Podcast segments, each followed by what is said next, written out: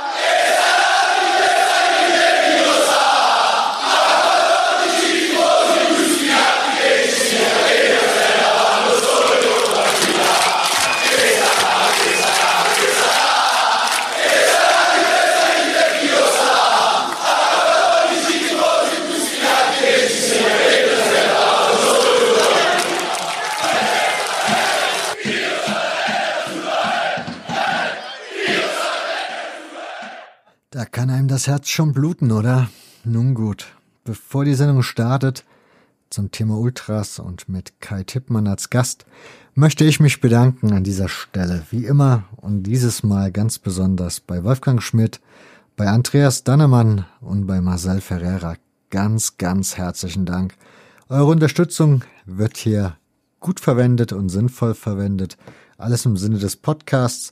Wenn auch ihr den Podcast unterstützen möchtet, wie es schon einige machen, dann geht doch mal auf hörfehler.org. Unter dem Reiter Unterstützen findet ihr alle weiteren Informationen. Dann möchte ich darauf hinweisen, in meinem anderen Podcast-Kanal namens Sportfrei ist in der vergangenen Woche eine neue Episode erschienen oder Ausgabe mit Jürgen Hermann, dem Autor des Buches Hallische FC Wacker 1900. Eine sehr, sehr ja, nötige Folge, würde ich sagen, wenn es um Fußballhistorie geht, aber eine sehr, sehr lohnenswerte, denn wir unterhalten uns über die Entstehung des Fußballs in Halle, was ja mit dem HFC von 1896 begonnen hat, heute bekannt als VfL Halle 96. Wie es dazu kam, wird auch in diesem Podcast erzählt. Dazu geht es natürlich um die ja, Entwicklung des HFC Wacker, einem Verein, der lange, lange Zeit vergessen war, also bis vor drei, vier Jahren komplett von der Bildfläche verschwunden war. Ich kenne niemanden, der diesen Verein kannte. Ich habe von diesem Verein vorher auch noch nie gehört.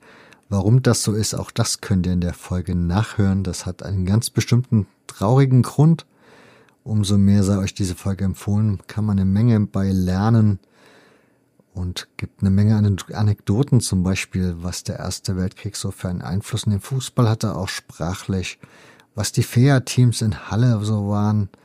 Ja, und wie gesagt, was es mit dem VfL Halle so auf sich hat, A, wie es zur Umbenennung zum VfL Halle kam und dann auch, was die Nazis mit dem VfL Halle veranstaltet haben. Es gibt so einen kleinen Überblick über das, ja, was den Dresdner SC so in den Zweiten Weltkrieg angeht und seine Meisterschaften, wie man die vielleicht bewerten müsste oder sollte. Insofern, Sportfrei Podcast findet ihr unter sport-frei.info oder aber in eurem Podcatcher unter Sportfrei. Ich wünsche euch ganz viel Spaß damit und nun ganz viel Spaß mit Kai Tippmann.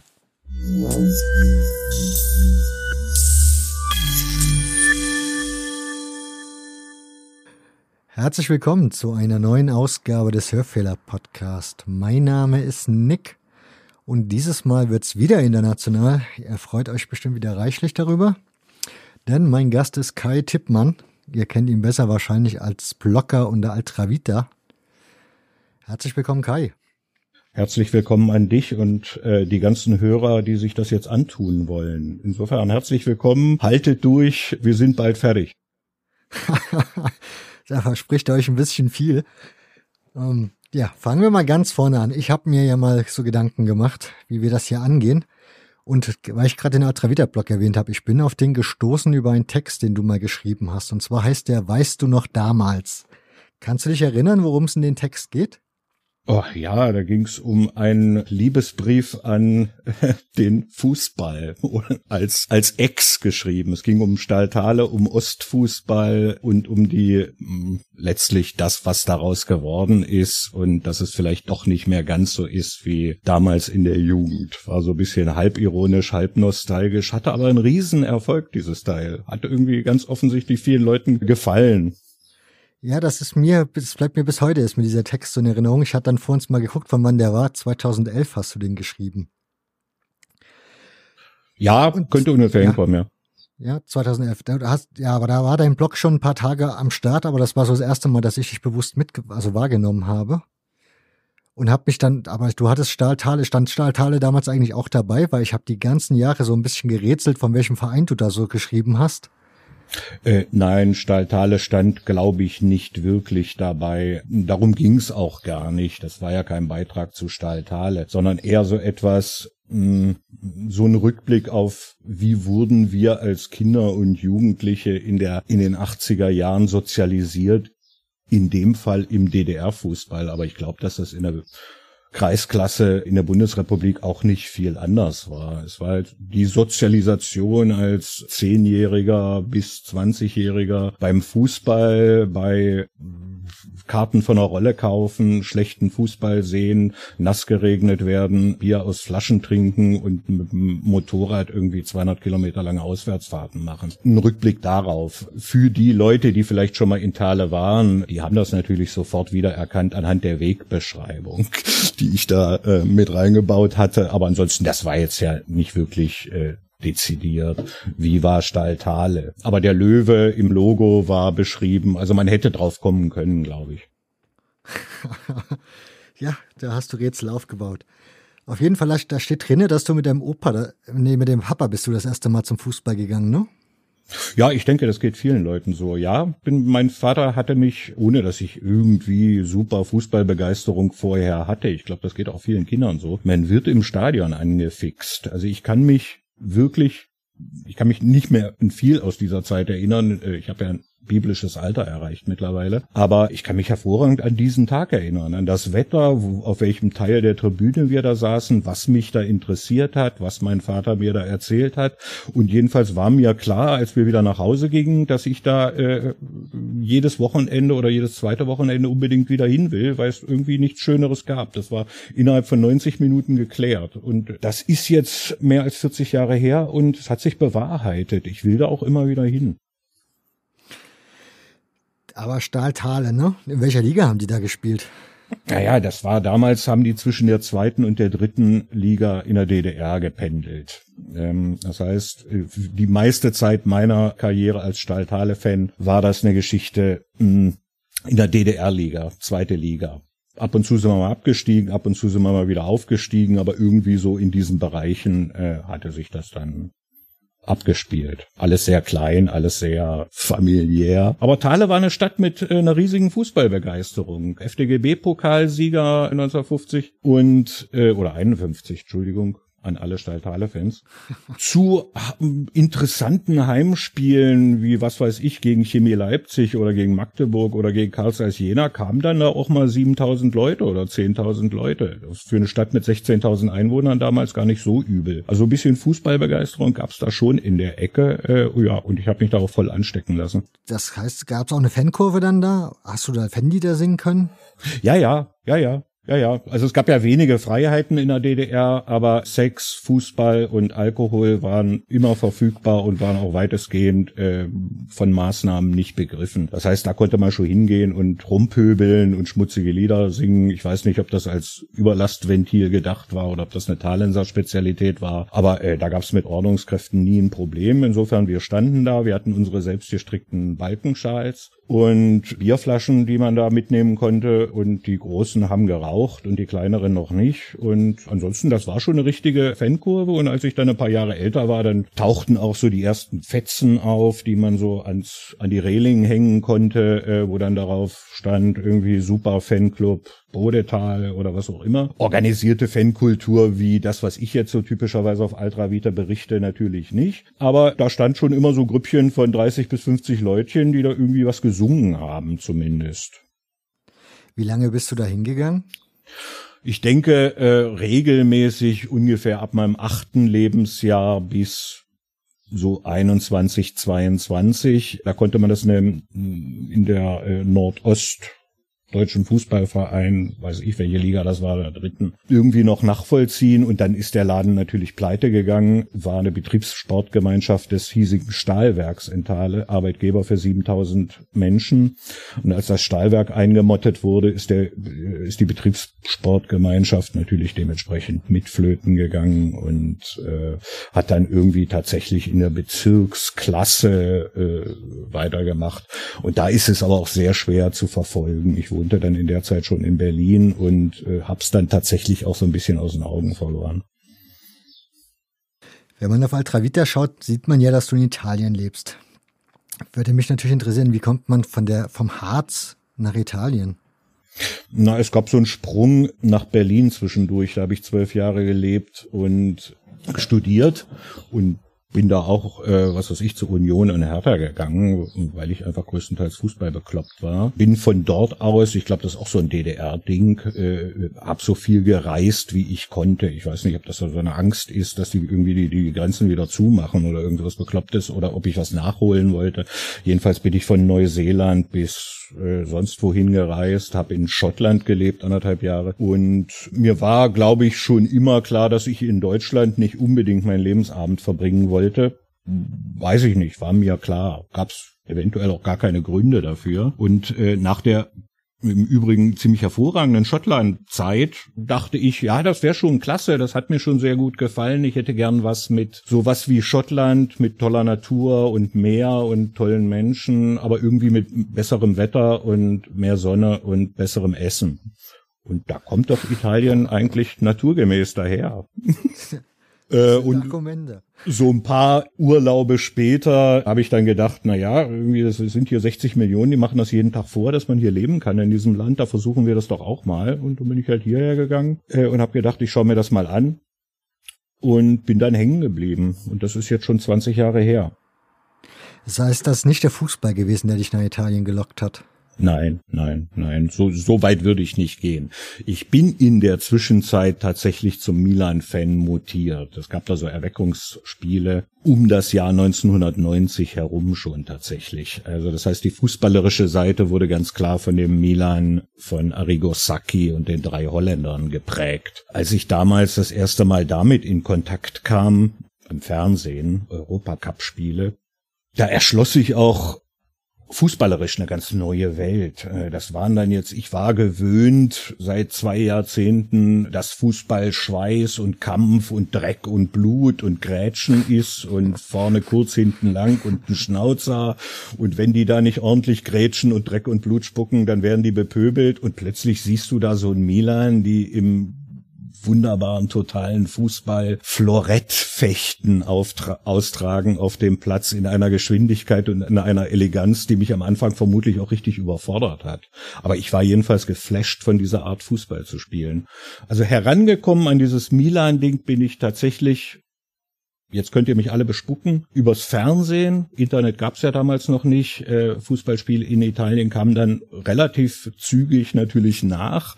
Aber am Fernsehen wurde ich angefixt und es war diese völlig für mich damals neue Art, Fußball zu interpretieren und festzustellen, das geht auch, wenn man Fußball spielen kann und gar nicht immer nur die Leute umnietet. Dann kann man auch mal äh, Real Madrid 5 zu 0 wegballern oder äh, ähnliche Resultate einfahren. Ja, das fand ich sehr geil und dann habe ich schon versucht, mir auch das eine oder andere Spiel in Italien im Stadion anzuschauen. Und gut, dann kommt natürlich dieses Fankulturkurven-Ding da noch dazu. Müsst euch jetzt alle vorstellen, äh, Opa erzählt vom Krieg, das heißt von der Zeit vor dem Internet. Äh, wenn man da so ein Fußball-Fankultur sehen wollte, dann muss man ins Stadion gehen. Und ich, so kleiner DDR-Idiot, äh, gehe da äh, in so ein Stadion und kaufe mir natürlich, wie ich das gewohnt bin, immer die billigsten Karten. Ich hatte ja kein Geld, wir hatten ja gar nichts. Und, und fand mich dann in so einer Kurve wieder, die 90 Minuten lang da durchballert, wo irgendwie 40 Trommeln an der, äh, an der Reling hängen und 10.000 Leute im Block da mithüpfen und singen. Ich bin da rausgegangen, äh, ich habe das schon mal im Interview verwendet, aber mir fällt auch nichts Besseres ein. Ich fühlte mich da plötzlich völlig unvorbereitet, weil ich auch gar nicht wusste, was es, was das ist und was die da machen und wer sind Ultras und warum singen die hier alle. Aber ich war völlig geplättet von dem, was da in der Kurve passiert. Und ähm, wie ein Kind im Bonbongeschäft, äh, im Karamellladen, so kam ich da raus und dann hatte ich das zweite Mal so ein Erweckungserlebnis, was da war. Na, ihr möchte ich jetzt immer sein, das ist schön. Die sind alle so wie ich, die singen, die, die sind irgendwie äh, gut drauf, die haben eine komische Art von äh, Humor, die bepöbeln den Schiedsrichter äh, und die freuen sich und legen sich alle in den Armen, wenn ein Tor geschossen wird. Aber diese Fankultur, dieses Singen, dieses Trommeln, dieses Rauchtöpfe, diese massive Pyro-Einsatz, ich wollte nie wieder anders Fußball sehen. ja, du klingst sehr begeistert. So war das damals, ja. Und äh, ja gut, dann viele, viele Spiele später bin ich dann nach Italien gezogen. Der Fußball war dafür sicher nicht, aus, nicht ausschlaggebend, eher Urlaube und dass es mir in dem Land immer so gut gefallen hat. Ähm, aber äh, sagen wir mal so, äh, dieses Milan-Fan-Sein hat sicherlich jetzt nicht dagegen gesprochen. Ich wohne eine Stunde, anderthalb Stunden vom Stadion weg und war dann auch lange Jahre Dauerkarteninhaber und ab und zu fahre ich da auch heute noch hin. genau, ich wollte gerade fragen, was ist das eigentlich so dein Background, was das angeht? Ich meine, du tust auf Altra wieder sehr, sehr viel über die Fankultur dort schreiben. Und man weiß, dass du einen Hang zu Milan hast, das sieht man da deutlich, aber welche Rolle du da so einnimmst, tust du eigentlich selten mitteilen. Wie ist das da so? Also gehörst, bist du Mitglied einer Gruppe gewesen oder immer noch? Äh, ich habe überhaupt gar keine Rolle in irgendetwas, okay. was Ultra angeht. Also äh, A, Sprachbarriere, B, ähm, wohne ich natürlich jetzt nicht in Mailand, um da am täglichen Gruppentreffen irgendwie teilzunehmen oder ernste Freundschaften knüpfen zu können und so weiter. Natürlich, wenn man dann aber, äh, wir mal, 30 Jahre lang tatsächlich in so eine Kurve geht, dann lernt man dann Leute kennen und die, über die Leute lernt man dann auch wichtigere Leute kennen und dann geht man auch mal zu einem Geburtstag von einem, vom Barone da bei uns bei der, aus der Kurve und dann kennt man auch die, was weiß ich, äh, die in der Kurve damals standen und irgendwie ein bisschen was zu sagen hatten und lernt, man lernt Menschen kennen und das ist das. Also äh, hab Kontakte, ich habe Freunde und ähm, aber dass ich in irgendeiner Gruppe, weder bei Milan noch bei sonst irgendwem, irgendein Standing hätte oder eine Bedeutung, das stimmt natürlich nicht. Ich bin Fan von Milan. Ich gehe dahin, weil ich das, oder ich ging dahin, weil ich das schön fand mit dem Singen und dem ganzen anderen Kram. Und ein paar Auswärtsfahrten habe ich auch mitgemacht, aber äh, jetzt wirklich nicht tatsächlich am Gruppenleben teilgenommen an den, äh, das habe ich nie. Aber ich war Mitglied im Sinne, so wie mein Mitglied auch sonst so ist, bei der Fossa oder bei dem Brigate Rossonera, weil man einfach einmal im Jahr gefragt wird, eine Mitgliedschaft, so eine Karte äh, zu unterschreiben. Das hat man natürlich auch gern getan. Und insofern von diesen Mitgliedskarten habe ich noch ein paar im Schrank liegen. Äh, das ist aber mehr so, man bezahlt Beitrag und äh, hilft damit auch die Choreos zu finanzieren und solche Geschichten. Aber ich habe keine Rolle, um Gottes Willen. Würde mich mal was interessieren. Also wir reden jetzt mal über die Ultras oder die Ultrakultur in Italien. Und die beginnt ja eigentlich 1968, richtig? Ja, so ungefähr legen das die meisten fest, ja. 68 verbindet man ja immer so mit der, mit der 68er Studentenbewegung. Und das ist halt so der Punkt, wo ich so das erste Mal ins Grübeln kam, weil ich so dachte, okay, in Deutschland 68er, was verbinde ich damit? Das sind Hemden und Jacketts und irgendwie so ein bisschen Parker, lange Haare und Ho-Ho Chemin-Rufe das klingt jetzt irgendwie nicht so wahnsinnig, also ist nicht so wahnsinnig rebellisch in meinen Augen.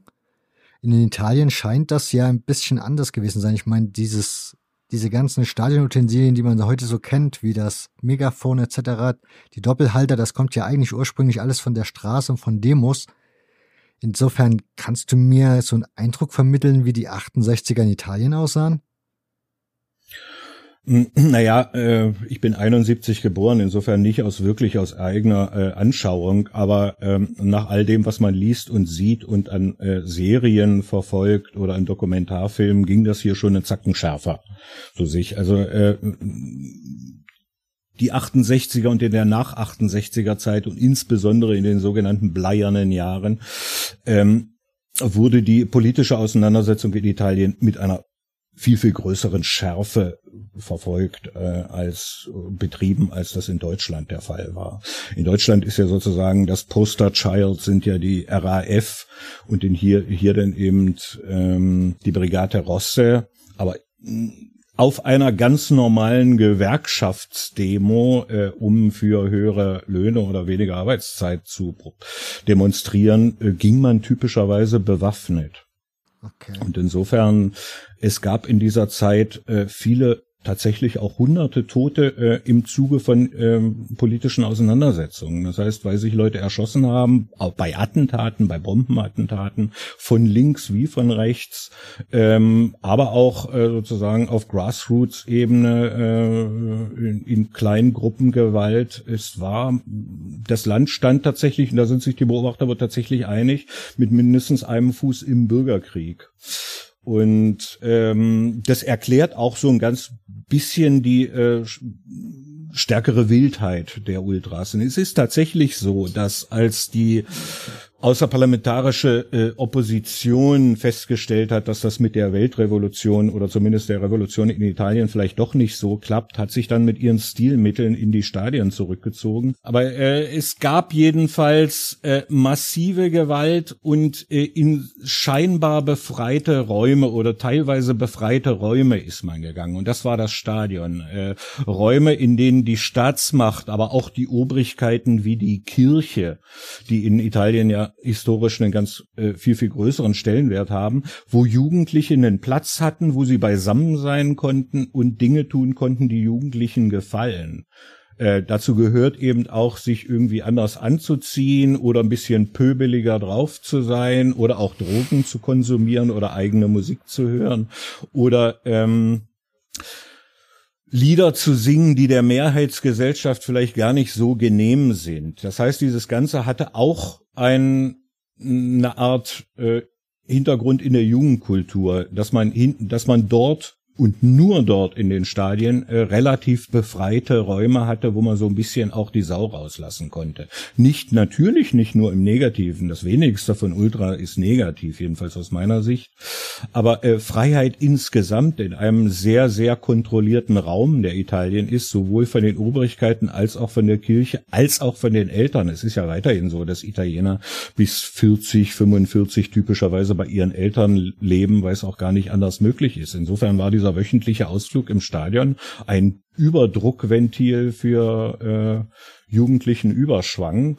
Das Politische wurde dorthin mitgebracht. Ähm, das heißt, äh, das, was du vorhin schon gesagt hast, Megafone, äh, Banner, Pyrotechnik, auch die, die ersten Gesänge beispielsweise, aber auch die Symbolik, äh, die, die Brigate Rossonere bei uns, die haben ja dieses äh, Drei-Finger-Symbol, das hochgehalten wird während der Hymne. Das, das ist ein äh, das bedeutet die Pistole P38, die damals von den Autonomen eben ganz massiv eingesetzt wurde. So viel zu Stilmitteln, so viel, so weit zum Hintergrund. Das würde jetzt länger brauchen, als wir den Podcast jemals führen könnten. Aber ähm, die Umgebungsbedingungen im Post-68er Italien waren, glaube ich, schon eine Zacken schärfer, als dass sie in, dass sie in Deutschland jemals waren. Ja, das klingt auch definitiv, als wäre das ein anderes Publikum, was auf den Demos war. Ich meine, in Deutschland ist das ja hauptsächlich als Studentenbewegung verschrien. Von daher, das scheint ja in Italien ein bisschen anders gewesen zu sein, wenn du sagst Arbeitskämpfe. Ach, da war, ich hatte das jetzt, ich hatte die Gewerkschaftsdemos jetzt als ähm, Zitat mit eingebracht, aber die Studentenbewegung war natürlich da noch äh, mindestens äh, ebenso begeistert dabei bei dieser Sache. Also autonome Studentenbewegungen äh, gab es in jeder sinnvollen ähm, Universität und jede Univers sinnvolle Universität kann aus dieser Zeit auch von epischen Schlachten mit der Polizei berichten.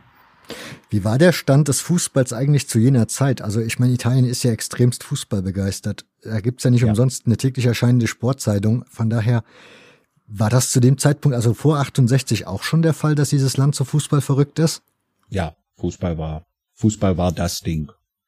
Ab Erfindung und äh, spätestens mit der Einführung des arbeitsfreien Sonntags war Fußball das, wo man hingehen konnte. Gab ja nicht so viele Freizeitbeschäftigungen äh, in dieser Zeit. Also wie immer an die Jüngeren von uns, gab damals noch keine Smartphones, gab damals noch kein Internet, Kino konnte man sich nicht leisten.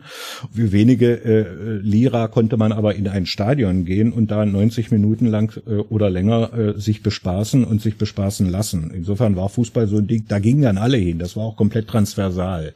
Da äh, äh in dieser romantischen Notion steckt natürlich auch eine Menge, äh, Menge Wahrheit. Ähm, die billigeren Plätze waren äh, von den Leuten bevölkert, die entweder nicht mehr ein teureres Ticket sich nicht kaufen konnten oder die auch gleich gar kein Ticket gekauft haben. Also bestimmter Prozentsatz in italienischen Stadien war immer ohne Tickets irgendwie gestürmt worden. Äh, und auf den Tribünen waren die, die sich das irgendwie da leisten konnten, die aber auch grundsätzlich lieber das Fußball im Sitzen äh, verfolgen konnten. Aber ansonsten in so einem Stadion war die gesamte, ein Querschnitt der gesamten italienischen Gesellschaft. Das heißt, und, dieser, äh, alle. Das heißt, die Leute, also die Kids oder Jugendlichen waren eigentlich schon da und haben dann nur diese Methoden von der Straße sozusagen ins Stadion reintransportiert. Die waren, sind aber nicht neu dann dazugekommen sozusagen. Das ist äh, präziser, als dass ich das sagen könnte. Also ob die Jugendlichen vorher schon zum Fußball waren, dieselben Jugendlichen, die dann äh, sozusagen mit ihren Insignien der äh, des politischen Protests in die Stadion gegangen sind. Ich würde mal sagen, das halte ich für die wahrscheinliche Variante. Fußball war vorher schon groß und die Kurven waren vorher auch schon voll und es gab auch schon Gewalt vorher und es gab auch schon Tote vorher im italienischen Fußball. Aber ähm, ich denke, dieselben Jugendlichen, die da eine Fußballbegeisterung schon vorher hatten und dann eben auf den Gewerkschaftsdemos oder was weiß ich im Straßenprotest äh, aktiv waren oder militant waren, äh, die haben dann eben ihre Ausdrucksmittel mit in die Stadien genommen. Aber ich denke, das waren dieselben und ich würde auch davon ausgehen, dass sie vorher schon im Stadion waren. Das waren jetzt keine Politiker, die in die Kurven gegangen sind und gesagt haben, wir agitieren jetzt hier im Stadion, weil da viele Leute sind. Das sind schon immer noch alles, und ich glaube, das muss man unterstreichen, das weiß ja immer noch nicht jeder, äh, auch italienische Ultras gehen erstmal ins Stadion wegen Fußball. Das wird ja häufig abgestritten. Aber äh, jetzt habe ich nun in den letzten Jahren bestimmt Tausende von Ultras im, in Italien kennengelernt, von allen, von allen Kurven, von Nord bis Süd. Und ähm, über Fußball kann man mit denen allen acht Stunden am Stück diskutieren. Die sind alle Fußball bekloppt. Da geht niemand hin wegen Gewalt oder wegen in erster Linie wegen irgendwas anderem oder wegen politischer Propaganda von rechts oder von links. Also der kleinste gemeinsame Nenner auch bei italienischen Ultras ist tatsächlich, lieber Innenminister, der Fußball. Die gehen dahin, weil die das Spiel geil finden.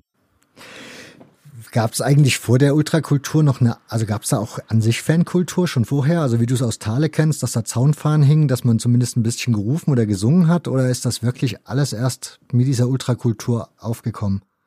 Ah nee, Clubs gab's vorher schon. Also Clubs gab's auch vor dem Krieg schon und äh, das war auch so ein ähm, eine Bewegung, äh, die vorher stattgefunden hat. Äh, das heißt, Fanclubs und auch Fanclubs mit Auswärtsfahrten, ähm, teilweise auch vom Verein gesponsert und angeregt. Also bei Inter, äh, Herrera, der argentinische Trainer, der hatte natürlich Erfahrungen, ganz andere Erfahrungen mit Fankultur. Der hat sich sehr dafür eingesetzt, dass es bei Inter eine ordentliche Kurve gibt und dass die Leute da auch tatsächlich ähm, zu Auswärtsfahrten fahren können und dass das irgendwie geldlich und sonst wie unterstützt wird. Also der wollte schon so ein bisschen argentinische Fankultur tatsächlich einführen und das gab dann den Startschuss äh, zu den ersten, sagen wir mal so Semi-Ultra-Fanclubs. Äh, sowas gab's schon. Insofern ist das auch mit dem 1968 ja so präzise niemals zu sagen. Ähm, welche Gruppe war tatsächlich die erste? Das lässt sich nur im Nachhinein äh, tatsächlich feststellen, denn die Jungs, die dort die ersten Ultragruppen gegründet haben, waren natürlich vorher alle in irgendwelchen Fanclubs. Ähm, und äh, irgendwann passiert das, was heute auch noch passiert. Denn irgendwann waren das äh, in dem Fanclub vielleicht ein bisschen zu dröge und die Alten, die wollten da vielleicht nicht so viel auswärts fahren oder die haben nicht mehr richtig mitgesungen und dann haben die sich abgespalten und haben was eigenes gemacht. Aber dass man das dann später für mehr als fünf Jahrzehnte Ultras nennen würde, das war denen natürlich nicht klar. Das waren einfach äh, an vielen Orten, besonders Norditaliens am Anfang, Jugendliche, die in einem Fanclub waren, äh, und dort auch immer äh, regelmäßig in die Kurve gegangen sind mit denen und die dann irgendwann auf die Idee gekommen sind, ach scheiße, wir müssen hier irgendwie ein bisschen mehr machen zur Unterstützung. Äh, äh, und später äh, haben wir uns dann alle darauf geeinigt, das Ultras zu nennen. Aber es ist ganz schwer zu sagen, äh, Ultragruppe X wurde am 01.01.1968 gegründet als Ultragruppe, einfach weil die meisten äh, auch, äh, was weiß ich, Fossa dei Leoni, äh, ging das ja nicht anders. Das waren Leute, die sich an der Rampe 18er getroffen haben und äh, gemeinsam ins Stadion gegangen sind und gemeinsam äh, gesungen haben. Dass das die Keimzelle von Ultra war äh, und als das angesehen wird, das war sozusagen den Leuten damals natürlich nicht bewusst, was das später mal werden würde. Und insofern ist auch heute noch der Streit, wer war wirklich der Erste und wer hat jetzt das und was nimmt, nimmt man da die Zaunfahne? Nein, kann man nicht die Zaunfahne nehmen. Zaunfahnen gab es vorher auch schon. Nimmt man den Ersten, der sich Ultras auf einem Banner geschrieben hat? Ja, ist doch Quatsch. Die Fossa dei Leoni hat nicht Ultras auf ihre Banner geschrieben, waren trotzdem Ultras. Nimmt man die Stilmittel? Also insofern mit so einer gewissen Unschärfe müssen wir da leben. Weil du aber gesagt hast, im Norden vor allen Dingen zuerst ist, warum ist es der Norden? Also ich meine, klar, da ist es, ist wahrscheinlich ein bisschen bewohnter alles und vielleicht, ja, vermute ich jetzt mal, oder? Dass das daran liegt, dass es da die größeren Städte Damit, sind?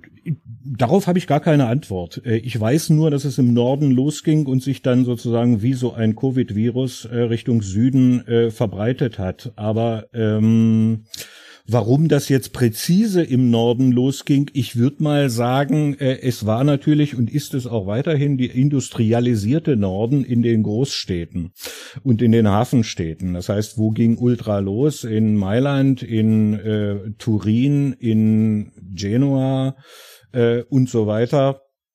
Äh, das heißt, in den industrialisierten, im industrialisierten, reichen, urbanen Norden, wo auch mehr Geld ist und mehr Leute Arbeit haben und wo eventuell auch die Fußballmannschaften etwas stärker waren als im Süden. Also ich denke, äh, wie auch so immer, äh, wachsender Erfolg und wenn es dann tatsächlich auch ab und zu mal Endspiele zu bejubeln gibt, das zieht natürlich Zuschauer an und sorgt natürlich auch auf die Art und Weise für Aggregation. Ich würde einfach vermuten, der Norden war damals schon und ist auch heute noch erfolgreicher, was das Fußball angeht. Ich sag nicht leidenschaftlicher als das, einfach erfolgreicher.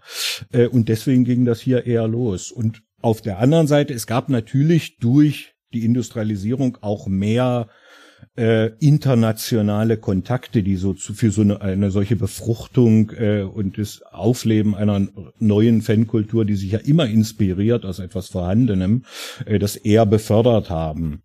Also Hafenstädte wie Genua oder Industriestädte wie Turin und Mailand haben natürlich auch einen größeren internationalen Austausch von äh, Wirtschaftsreisenden äh, und sowas. Also der gesamte Fußball wurde ja von Engländern in Italien erfunden, natürlich. Ja gut, das ist ja den meisten europäischen Ländern so gewesen. Ja. Würde, würde mich mal noch interessieren, Nord-Süd ist ja eh so ein Gefälle, Gefälle in Italien. Mich würde aber auch interessieren in dem Sinne, jede kleine Stadt, jedes Dorf hat gefühlt eine Ultragruppe. Warum, warum ist das so? Warum ist der Italiener so Support Your Local Team mäßig unterwegs, was ja in Deutschland irgendwie so gefühlt gar nicht mehr der Fall ist? Campanilismo. Ganz, ganz wichtig. Der Campanile ist der Kirchturm und Campanile heißt, dass der Italiener äh, Heimat äh, als das betrachtet, von wo aus er den Kirchturm noch sehen kann. Das heißt, ähm, wenn du einen Deutschen im Ausland triffst äh, und vielleicht erstmal noch gar nicht weiß, dass er Deutscher ist, dann wird er erstmal sagen, er ist Deutscher. Lante. Im Großen und Ganzen. Die meisten würden dann sagen, sie sind Deutscher. Und dann kommen sie aus Nordrhein-Westfalen und dann kommen sie aus Dortmund und dann kommen sie noch aus der Nordstadt und dann gibt's da wahrscheinlich noch irgendeinen Kiez. Mhm. In Deutschland funktioniert, äh, in Italien funktioniert das andersrum. Das heißt, äh, da, äh, da treffe ich jemanden und der würde mir vermutlich äh, der Italiener erstmal sagen, er kommt aus Librino. Und dann frage ich ihn, Librino, wo denn? Catania. Aha.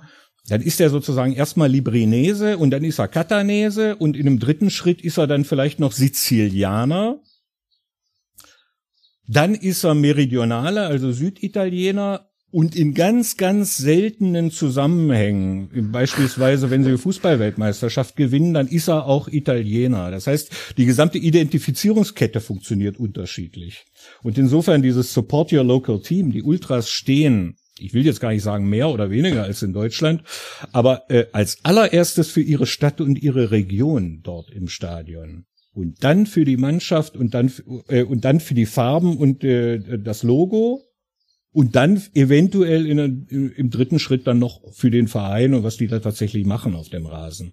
Das heißt, äh, die sehen sich tatsächlich massiv und an erster Stelle schon immer und heute immer noch als Vertreter ihrer Stadt, ihrer Region und in der Gruppe eventuell dann eben noch aus ihrem Kiez oder ihrem Stadtteil. So, voll, so als dis repräsentieren die sich da. Jetzt kommt eine Frage. Ich, ich befürchte, du wirst mir sagen, die kann ich dir nicht beantworten. Ich stelle sie trotzdem mal. Choreografien. Gerade so Papptafelchoreografien und so Zeugs. Wie hat man das, also weiß man, wo das herkommt? Weil das hat man ja jetzt nicht auf der Straße bei einer Demo, dass man da irgendwie eine Papptafelchoreografie macht. Das heißt, das muss man sich ja irgendwie überlegen, auf die Idee kommen und das umsetzt. Oder weißt du zumindest, wo das vielleicht seinen Anfang genommen hat? Ja, fürchte, sie enttäuschen muss. Ich weiß nicht genau, wo das mit den Papptafel-Choreografien losging.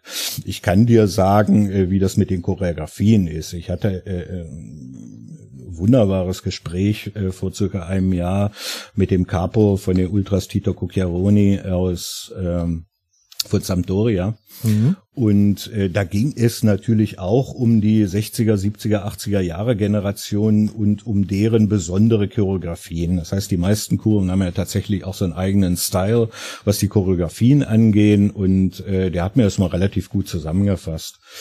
Äh, ich glaube, das kann man auch ausweiten auf die meisten anderen Kurven überhaupt in Italien. Äh, es ging immer darum, irgendetwas Neues zu machen bei denen. Darauf hat er sozusagen mehrfach hingewiesen. Wir wollten irgendetwas ständig nie Dagewesenen. Wir wollten die Schalparade haben, die wo alle denselben Schal haben. Und dann haben die eben irgendwie 20.000 Schals produziert. Äh, und dann wollten sie als erstes irgendwas mit Klopapier werfen machen. Und eine andere Kurve wollte, es ging immer darum, sich ja sicherlich inspirieren zu lassen von Fernsehen, von Werbung, auch von anderen Fankulturen in anderen Ländern, aber irgendetwas komplett eigenes daraus zu machen einen eigenen Gesang, einen eigenen Choreostil und sicherlich sind Papptafeln auch in irgendeiner Form so da reingekommen. Ich kann es dir wirklich nicht präzise sagen, wer hat das erste Mal eine Papptafel-Choreo gemacht und wer hat die erste Wende-Choreo gemacht, wird wahrscheinlich auch Sampdoria für sich reklamieren. Aber das irgendwie was weiß ich, vielleicht irgendjemand mal in Argentinien war und irgendetwas gesehen hat, wie beispielsweise die, diese vertikalen Bänder, die über die Kurve gespannt sind, das, das wird dann, wenn man der Erste ist, auch gern aufgegriffen und umgesetzt und äh, abgewandelt, so dass es eben noch nie da war. Wenn du sagst, du hast mit demjenigen über die Biografien so der ersten Generation gesprochen und was hast du da festgestellt? Also was denkst du, oder was, was haben die so für Verbindungen? Was ist bei denen so relativ gleich? Also ist es derselbe Werdegang oder was, was ist so die Biografie? Was macht das aus? Äh, eine starke Identifikation mit der Region.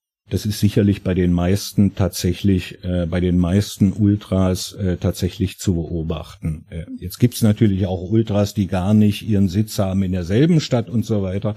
Aber äh, landläufig diese, äh, dass jemand der sich aus einem bestimmten äh, Stadtteil von Mailand oder von Bergamo oder auch von Turin, äh, der dort geboren ist, der in dem Kiez aufgewachsen ist, er saugt sozusagen diesen Stolz auf diese Region und diesen Stadtteil und diesen Kiez äh, mit der Muttermilch auf. Das ist, wie ich vorhin schon angedroht habe, was ganz, ganz Wichtiges in Deutschland. Ich glaube, das ist auch der erste Punkt, den die alle gemeinsam, gemeinsam haben. Und dann die Freude am ein Fußballspiel im Stehen äh, zu äh, betrachten und dabei aktiv teilzunehmen. Das geht ja, das ist ja tatsächlich nicht bei allen Stadionbesuchern so, sondern dieses aktiv sich einzubringen und mit der gegnerischen Kurve zu messen, äh, diese Art von äh, Wettbewerbsverhalten, ich glaube, das muss man auch haben, sonst wenn man keine Freude hat am Singen und am sich mit dem Gegner messen, äh, akustisch oder optisch oder meinetwegen auch körperlich, äh, dann wird man eher kein Ultra, sondern äh, Teil eines Fanclubs. Das könnte man so sagen. Ähm, über die Generation, über die wir damals gesprochen haben, ähm, meine erste Assoziation, bevor ich deine Frage gehört habe, war eine andere. Äh, eine ganze Generation, also die, zwei Drittel einer Kurvengeneration gibt es einfach nicht mehr.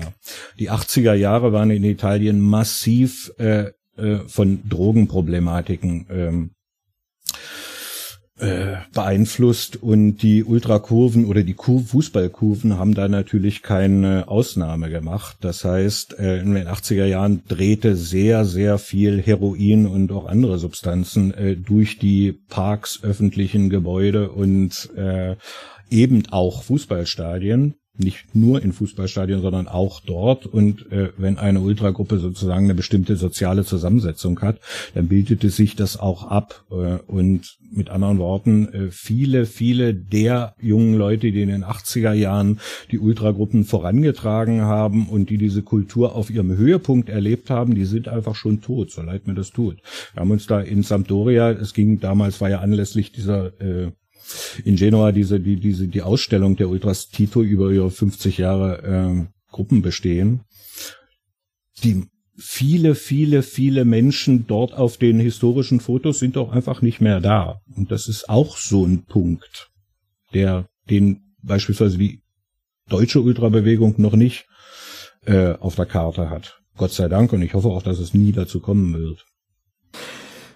Das würde mich zu gerade mal, da springe ich mit einer anderen Frage gerade mal rein, weil ich habe einen Artikel von dir gelesen, er ist glaube ich noch gar nicht so alt, da schreibst du sowas über die Auflösung der Fossa de Leoni.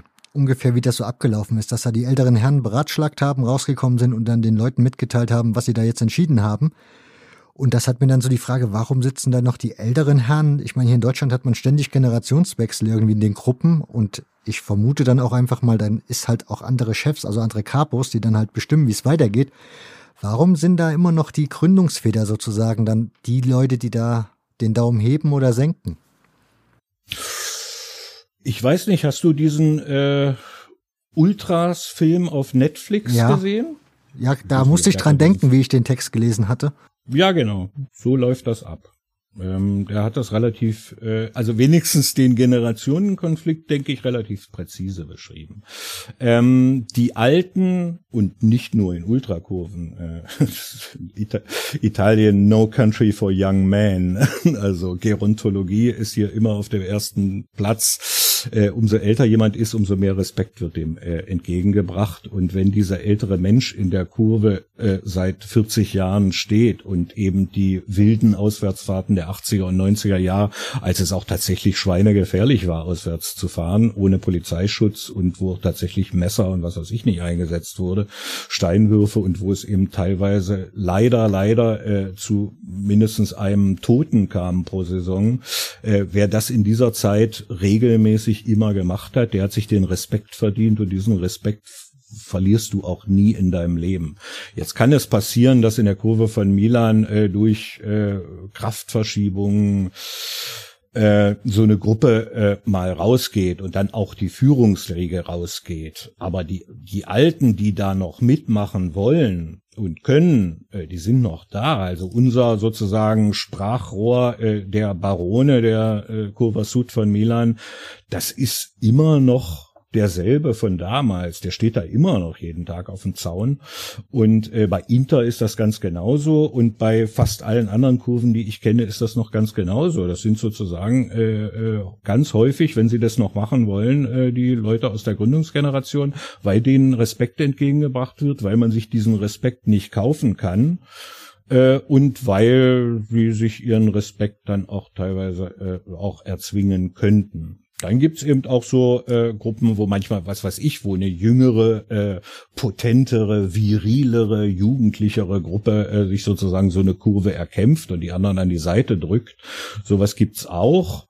Aber da müsste es schon äh, massive Meinungsverschiedenheiten geben und die waren typischerweise ähm, politisch äh, begründet. Nicht im Fall von Milan, aber es gab tatsächlich äh, eine Verschiebung äh, in den 80er und 90er Jahren äh, der politischen Konnotationen insgesamt in der Gesellschaft und so auch in der Kurve. Und da gab es eben auch tatsächlich ein Jahrzehnt ungefähr von massiven internen Streitigkeiten.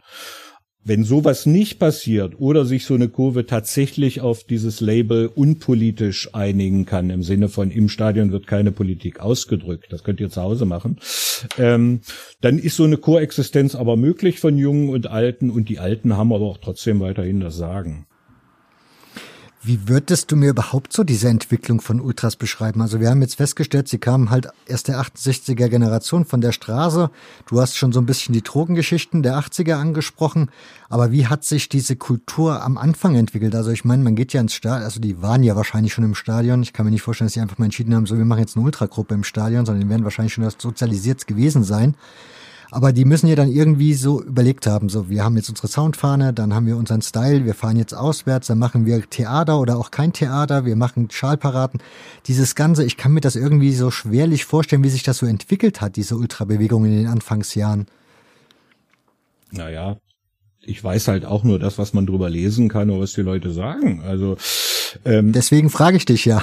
Man nimmt, nimm es äh, der klassische, also ich bin jetzt kein Soziologe, insofern nimm jetzt das klassische mhm. Beispiel von äh, Leuten, die in Mailand in Quarto Ojaro, einem äh, Arbeiterstadtteil oder Arbeitslosenstadtteil mittlerweile, aufgewachsen sind, die dort in dieselbe öffentliche Schule gegangen sind, die äh, am Nachmittag in den öffentlichen Parks gekickt haben oder äh, gemeinsam ins Kino gegangen sind und irgendwann mit sieben, acht, neun, zehn Jahren ist bei denen auch der Wunsch entstanden, äh, ich bin Inter, äh, ich bin Milan äh, oder was weiß ich. Und die Gruppe hat sich dann geeinigt und dann sind die auch mal ins Stadion gegangen. Und als dieser Freundeskreis, dieses kleine im selben Kiez, im selben Park beim Kicken oder in derselben Schule entstandene Grüppchen von Inter Interisti oder Milanisti oder setz ein, was du willst, äh, wollte dann auch in dieser Kurve sein und äh, dort was tun und hat sich eben auch inspirieren lassen von Bildern, von Fernsehen, von äh, äh,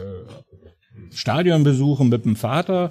Und dann wollten die auch was machen oder auch noch was draufsetzen. Und irgendwann mit 15 wollten die dann auch alle gemeinsam als Gruppe nach äh, auswärts fahren. Und andere haben sich denen angeschlossen. Und so entsteht eine Ultragruppe orientiert sich ja an dem, was die anderen so machen, die sich Ultras nennen oder was andere Kurven so veranstalten, versucht dann aber noch was eigenes zu machen, entweder was Schärferes oder was Schöneres oder was äh, äh Aufsehen erweckenderes äh, und mh, mm, ganz abgesehen von den klassischen Elementen, die so ein Ultra mit sich führen muss, der Schal und äh, das Banner, als großes Heiligtum und früher dann, e-, und dann eben noch Trommel und Megafone. Ähm, hat man eben noch dann mitgebracht, je nachdem, was für die Gruppe da so wichtig war. Äh, Messer oder äh, Klopapier oder Feuerlöscher oder auch Tiere. Ich hatte, ich wollte immer mal so eine Fotostrecke machen von Tieren im Stadion in meiner Zeit lang irgendwie Kaninchen und Hühner und Schweine und Affen und alles mit in das Stadion gebracht, um den Gegner da zu befrotzeln. Äh, insofern, ähm, ja, so entwickelt sich eine Jugendkultur. Äh, imitieren, aber nicht gleich machen. Wird wenn man so die deutsche Ultraszene sich anschaut, da gab es gerade am Anfang, als die so entstanden ist, immer so viele Diskussionen, wo die Kurven so hin wollten. Also da hatte jede Gruppe so, wollte so, so ihren Style haben und entwickeln und so sich halt auch unterscheiden von all den anderen. Ist das in Italien auch so gewesen zu Beginn? Kann ich mir nicht vorstellen. Äh, die Deutschen planen einfach mehr. Und vor allen Dingen haben die Deutschen etwas nach Deutschland gebracht, aus Italien besuchen, was es schon gab. Das heißt, die Stilmittel wurden entlehnt. Ich meine das gar keine Kritik, mhm. aber es ist natürlich einfacher, äh, ein schon fertiges Produkt zu betrachten, sich das Schöne da rauszunehmen und dann sozusagen dann äh, am, in der Gruppe zu entscheiden, wo wollen wir denn dahin mit diesen tollen Eindrücken aus unserer letzten Italienreise und dann einen Kompromiss zu finden. Ich kann mir nicht, ich kann mir beim besten Willen, äh, dafür kenne ich viel zu viele Italiener, vorstellen, dass das so geplant in irgendeiner Form äh, darum ging, bei den Treffen einmal in der Woche, äh, wo, wie möchten wir uns als Gruppe äh, zeigen. Ich denke, das denke, da gilt auch das, was ich vorher gesagt habe. Ähm, man assimiliert Eindrücke, die man auf seinen Reisen und bei seinen Fußballspielen gewinnt und nimmt sich dann, ah, da haben wir ein tolles Lied gehört, äh, da machen wir jetzt unseren eigenen Text drauf oder äh, guck mal die da von Milan, die haben da 50 Feuerlöscher mit in die Kurve gemacht und wie geil sieht das aus von hier aus, lass uns das doch auch mal machen mit den Feuerlöschern und wenn das erfolgreich ist und allen gefällt, dann stehen plötzlich alle Kurven mit dem Feuerlöscher da. Dann gibt es natürlich auch immer noch ähm, Beispiele von Kurven, die das etwas rationaler angesehen haben, äh, wo es tatsächlich in Anführungsstrichen eine Planung gibt, bitte liebe Deutsche, nicht eine Planung wie in Deutschland, sondern äh, sozusagen, äh, wo zumindest es so eine Idee gab, sich so bestimmte Stilmittel äh, anzueignen. Ich zitiere da mal jetzt Hellas, auch hier Norden, äh, nicht die sympathischsten unbedingt, aber ähm, auf Ultraebene tatsächlich auch immer schon nennenswert gewesen, weil die immer ihren eigenen Stil fuhren. Und äh, eins der ähm, wichtigsten Aspekte der Fankultur in der Kurve von Hellas Verona ist, die haben immer alles anderes gemacht als alle anderen. Nicht nur, weil sie immer schon beeinflusst waren vom britischen Style. Die hatten ihre Freundschaften äh, zu Chelsea und haben sich da natürlich auch was Kleidung und die Schals angeht äh, beeinflussen lassen. Und die waren auch die ersten, die Trommeln mit ins Stadion gebracht haben, weil die das ja eben äh, irgendwo gehört haben, dass es mit den Trommeln gut ist. Und dann haben die alle getrommelt und ganz Italien fand das toll. Und als in jeder italienischen Kurve Trommeln hingen und alle immer getrommelt haben, hat Hellas entschieden, scheiß Trommeln, äh, die trommeln jetzt alle, wir trommeln nicht mehr. so, es äh, gibt da, oder was weiß ich, als damals hier der Protest gegen diese unsägliche Fankarte Tessera del Tifoso durch Italien tobte und alle Kurven oder fast alle oder äh, zumindest fast alle außer den Großen äh, gesagt haben, no alla Tessera, um Himmels Willen, wir machen da nicht mit, das ist Repression und äh, Vorratsdatenspeicherung und wir verweigern uns dem und wir machen die Tessera nicht und wir fahren nicht mehr auswärts, hat Hellas gesagt, ja, da machen wir doch jetzt alle mal die äh, Tessera und dann fahren wir alle mal massiv auswärts. Das heißt, so ein Ding von Hellas war immer äh, das Gegenteil zu machen von allen anderen. Das ist ja auch so eine Strategie. Aber ansonsten denke ich, ist das eher so ein organisches Gesuppe, äh, wie sich so etwas entwickelt, äh, reinste Evolutionstheorie. Irgendjemand kommt auf Idee, auf die Idee, eine Papptafel-Choreo zu machen. Und wenn die gut aussieht, dann kann man damit äh, rechnen, dass in den nächsten zwei, drei Spielzeiten irgendwie alle Kurven Papptafel-Choreografien machen. Und wenn das aber nicht geworden wäre, weil es scheiße aussieht, dann wäre das eben wieder gestorben an der Stelle. Ich denke, viel mehr Planung ist ja nicht passiert. Das heißt eigentlich, all die Gedanken, die man sich so über die italienischen Ultras macht, ist im Grunde ja alles ein bisschen übertrieben viel, weil wenn man, ich habe ja auch hier die Frage bekommen, wie hierarchisch ist es bei den italienischen Ultras? Hierarchie ist ja so auch in Deutschland immer so ein ganz wichtiger Aspekt, wo man dann auch immer am Anfang sehr viel diskutiert hat, wie Gruppen geführt werden sollten etc. pp. Das ist dann letzten Endes auch etwas, was wahrscheinlich einfach so wieder mal entstanden ist, oder? Ohne dass da einer einen Plan hatte. Tribalistisch tribalistisch. Ich will mir jetzt nicht vorstellen, dass da irgendjemand äh, jetzt nimm mal eine Gruppe, nennen wir sie X, äh, und die besteht aus 30 Leuten äh, und ist in der zweiten Liga unterwegs und die fahren da ab und zu mal auswärts und manchmal knallt es da auswärts und manchmal ist es besonders schön auswärts und manchmal ziehen sie anderen Leuten irgendwie die Fahnen oder die Banner ab und manchmal kriegen sie ihre eigene Fahne oder Banner abgezogen. Ähm, in diesen Erfahrungen, wenn man das dann ein paar Jahre macht, dann ist in tribalistischen Organisationen es immer so, dass Führungspersönlichkeiten sich herauskristallisieren. Die werden nicht per Mitgliederentscheid zum Capo, diese Leute, sondern weil sie charismatisch sind, weil die Leute ihnen vertrauen. Das kennen wir doch aus allen anderen Zusammenhängen, wo junge Männer zusammen sind, auch. Ähm, wenn äh, die Leute ihrem Gruppenführer im Platoon im Krieg vertrauen, dann folgen die dem auch. Wenn die dem nicht vertrauen, dann folgen die dem deutlich weniger. Ähm, in einem Militär kann man sich dem Ganzen nicht entziehen, dass es äh, dort Rangabstufungen gibt. Aber in tribalistischen Gesellschaften äh, stellen die sich einfach heraus. Das heißt, ein eine äh, starke Persönlichkeit wird höchstwahrscheinlich zum Capo werden, aber ohne dass die jetzt äh, alle äh, eine Wahl geben, abgeben und äh, dann gemeinsam basisdemokratisch darüber entscheiden, sondern äh, in diesen Besonderheiten äh, der italienischen Auswärtsfahrt, die eben ich wiederhole, äh, auch sicherlich durchaus mal sehr gefährlich sein konnten, dann folgen die Leuten dem, wo sie glauben, der bringt uns hier heil wieder raus. Und ja, äh, italienische äh, Kurven und Gruppen sind sehr hierarchisch. Es gibt da äh, entweder den Capo in kleineren Gruppen oder Kurven oder es gibt eine ganze Führungsebene in größeren Kurven oder ein Komitee, wo sich verschiedene Gruppen einer Kurve koordinieren äh, und die entscheiden dann auch tatsächlich, was weiß ich, welche Choreo machen wir oder fahren wir da zu der Auswärtsfahrt und wenn wir da auswärts fahren nach Napoli, wie machen wir das dann? Das wird dann tatsächlich äh, von äh, Führungsebenen entschieden. Aber die sind jetzt nicht äh, der war jetzt 30 Jahre dabei, deswegen hat er genug Bonuspunkte gesammelt und er wird jetzt unser Capo. Das ist ja auch Quatsch.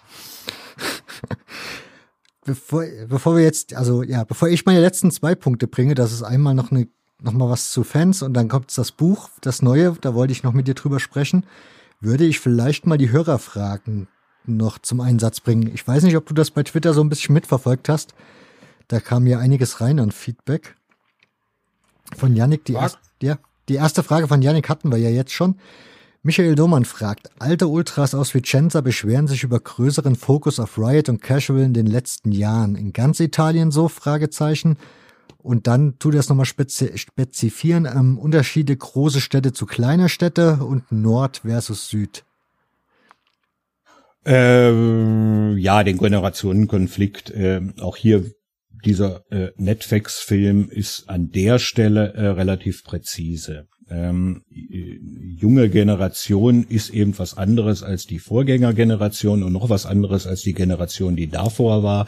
Das ist ja nichts, was auf Stadien äh, nur bezogen ist und ähm, hat im Zuge von Ultra eventuell dann noch ähm, den Punkt mehr, dass junge Ultras sich eventuell auch mehr zeigen wollen, die eventuell der älteren Generation so ein bisschen Bräsigkeit vorwerfen oder im Fall des Films war es, äh, dass die ja eh alle Stadionverbot hatten und gar nicht mehr hingingen und dass jüngere Ultras, die jetzt so 20, 17, 22 sind, eben auch tatsächlich eventuell etwas aktiver äh, das Gruppenleben gestalten wollen. Insofern äh, oder sich anders kleiden, die jetzt, was weiß ich, eben nicht mehr mit der alten, äh, mit dem alten Gruppenshirt von vor 30 Jahren ins Stadion gehen, sondern da eben äh, Sergio Tacchini oder oder Lyle Scott tragen oder auch Gucci und Armani, wenn es um Italien geht und die eben äh, tatsächlich eventuell Stilmittel aus der Hooligan-Kultur verwenden, was für die Generation davor eben nicht ganz so eingängig ist oder nachvollziehbar. Ja, es gibt auch modische Abgrenzungen dazu. Sowas gibt es tatsächlich.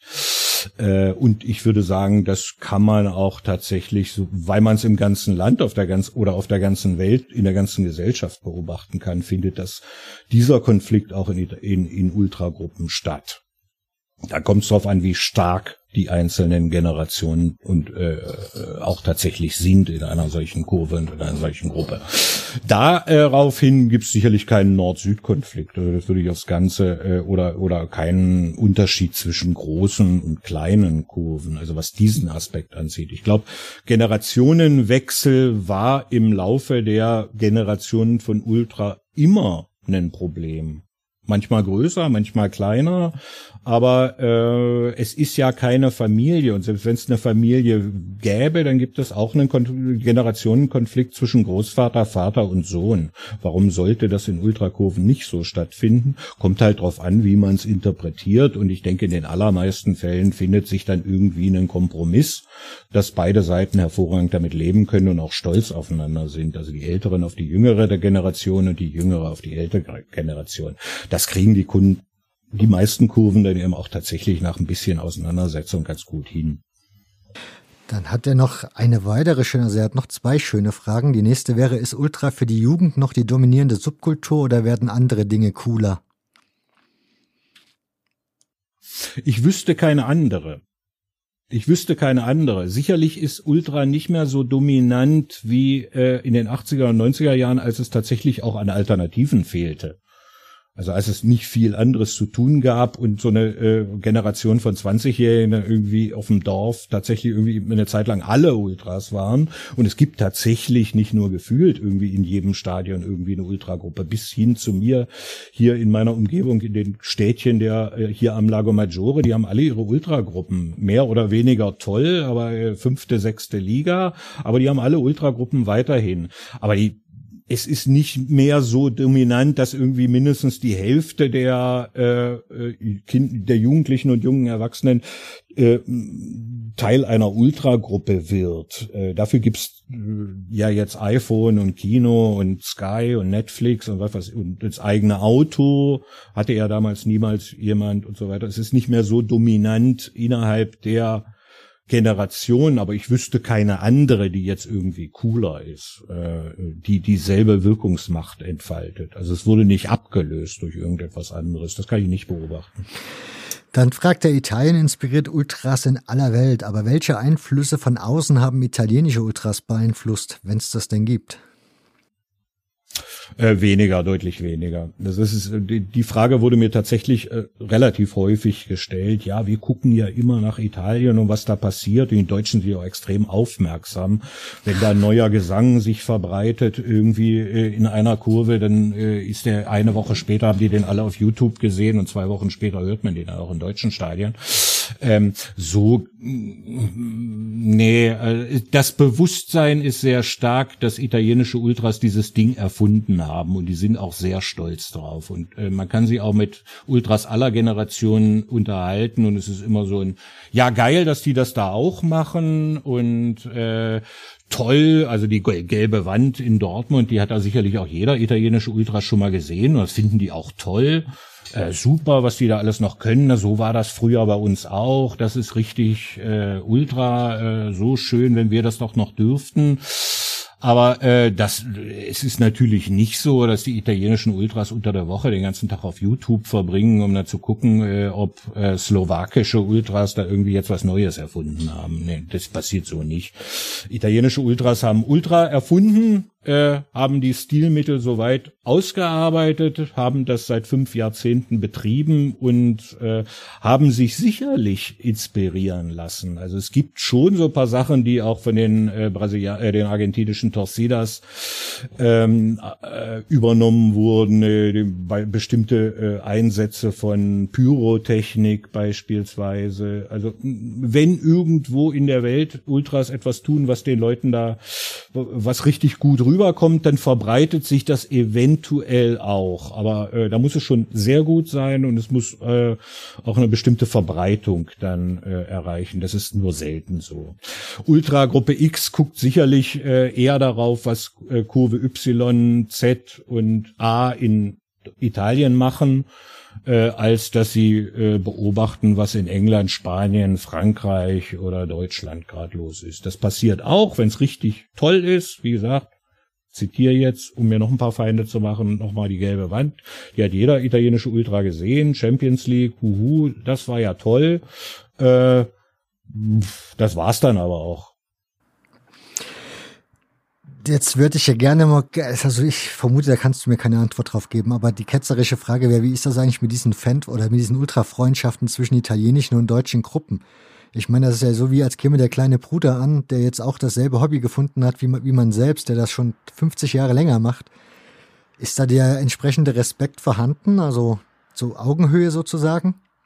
Oh ja, doch. Das ist ja schon, das ist ja schon. Das ist ja auch nicht immer so. Also äh, was weiß ich, wenn wir jetzt mal die äh, Freundschaft von ähm, Bayern München und der Schickeria und Sam Benedettese äh, betrachten, denn äh, klar machen die bei Sam Benedettese da seit 50 Jahren Ultras, aber äh, Bayern spielt halt Champions League und erste Liga und hat ein ordentliches Stadion und sind auch viel mehr. Also insofern, nee, das ist schon. Also die die echten Freundschaften, die wirklichen Verbrüderungen, da sind natürlich auch auch ein Haufen Leute dabei, die, wo es tatsächlich auch nur um Einzelkontakte oder Freundschaften geht, die sich da irgendwie in Rimini am Strand zufällig getroffen haben. Und die Italiener sind natürlich auch sehr gastfreundlich. Und da hat man drei Biere zusammengetroffen, äh, getrunken und dann besucht man sich ab und zu mal. Das kann man jetzt bewerten, wie man will. Aber die, äh, ich nenne es mal die, die echten, fundierten, jahrelangen Verbrüderungen und Freundschaften, wo man auch tatsächlich gemeinsam auswärts fährt und sich regelmäßig besucht und auch Veranstaltungen macht und gemeinsames Material bringt, die sind von einem extremen Respekt äh, getragen und werden dann auch tatsächlich in der Gruppe tatsächlich gepflegt und äh, gefeiert. Dann fragt Milan12, also ein St. Pauli-Fan, nach dem Account zu urteilen, mich würde die Rolle des Hooliganismus in Italien interessieren. Man hört viel über Ultra in Italien und die Ursprünge, aber gibt es eine klassische Hool-Szene oder ist Gewalt einfach nur ein Teil mancher Ultragruppen und bei manchen eben nicht? Äh, nee, es gibt keine Hooliganismus-Szene, keine reine. Es gibt ein paar Kurven, die, äh, was die Stilmittel angehen, äh, sich ein bisschen mehr nach England orientieren, wie beispielsweise Lazio oder Hellas. Ähm, aber das sind schon alles weiterhin Ultras. Ähm, es gibt auch keine anderen organisierten Fankulturen. So, es gibt auch keine Kutten oder was auch immer sich in deutschen Kurven vor den Ultras tummelte und so weiter. Aktive, organisierte Fankultur sind Ultras und es gibt auch keine anderen. Äh, Gewalt ist Teil fast ist Teil von Ultras und äh, völlig gewaltfreie Gruppen, jetzt fällt mir keiner ein, eventuell gibt's welche oder der Hörer kennt eine, äh, wüsste ich jetzt nicht. Aber äh, Gewalt ist Teil von Ultras und äh, wird aber anders interpretiert natürlich als von Hooligans. Ich will jetzt gar keine Begriffsklärung äh, durchführen, aber äh, Ultras sind Ultras und Gewalt gehört dazu, wenn es denn notwendig oder gewünscht ist. Also so wie in Deutschland, wo es ja einige Gruppen gab in der Vergangenheit, die sich definitiv gegen Gewalt ausgesprochen haben, gesagt haben, wir werden uns daran nicht beteiligen. Sowas gab es in Italien eigentlich nie, so eine Diskussion? Äh, nein, nein, nicht wirklich. Also jedenfalls nicht auf einer Ebene, dass ich das mitbekommen hätte.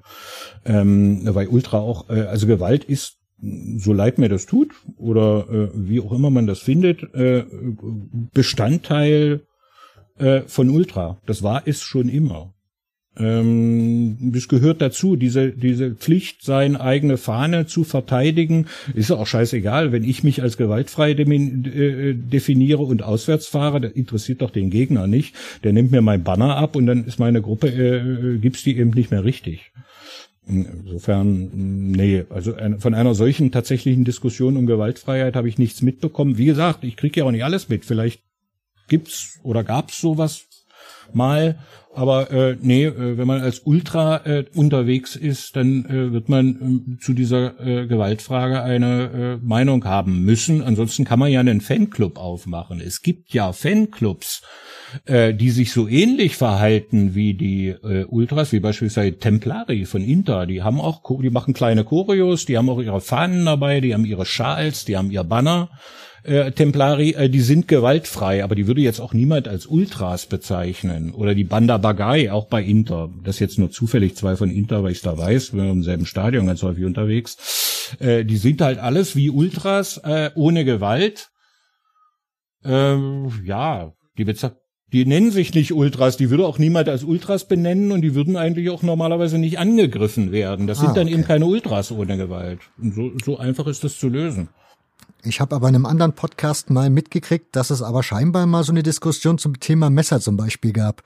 Ja, das ist richtig. Also es gab, äh, ging damals äh, 95, äh, nachdem der äh, äh, Vincenzo Spagnolo erstochen wurde von einem Milan-Fan in Genua, äh, gab es tatsächlich, also das war sozusagen, der hatte, das war nicht der erste Stadiontote, aber es war der mit dem größten Effekt, weil äh, eben äh, mit dem ein, mit der Einführung von äh, Fußballübertragungen im Fernsehen zusammenfiel. Das heißt, das war der erste Tote, den sozusagen äh, Italien live äh, in den Medien mitverfolgen konnte und das hat ein riesiges Medienecho verübt. Auch wie gesagt, die anderen 20 Toten vorher hatten weniger Medienecho leider.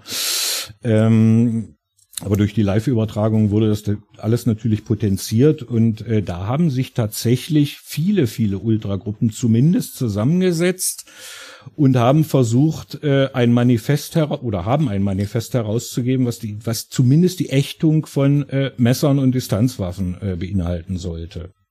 Basta Lame, basta infame, Schluss mit Klingen, Schluss mit Verrätern. Äh, das wurde aber erstens äh, natürlich nicht von allen Gruppen getragen und äh, wurde von anderen Gruppen auch tatsächlich massiv aktiv unterlaufen. Und äh, insgesamt war das Ding aber auch ein Jahr später auch komplett gegessen und dann war die Zustände wieder genau wie vorher. Es gab solche Ansätze. Äh, italienischen Ultrabewegung hat das aber immer verspielt. Also beispielsweise wenigstens Messer zu ächten.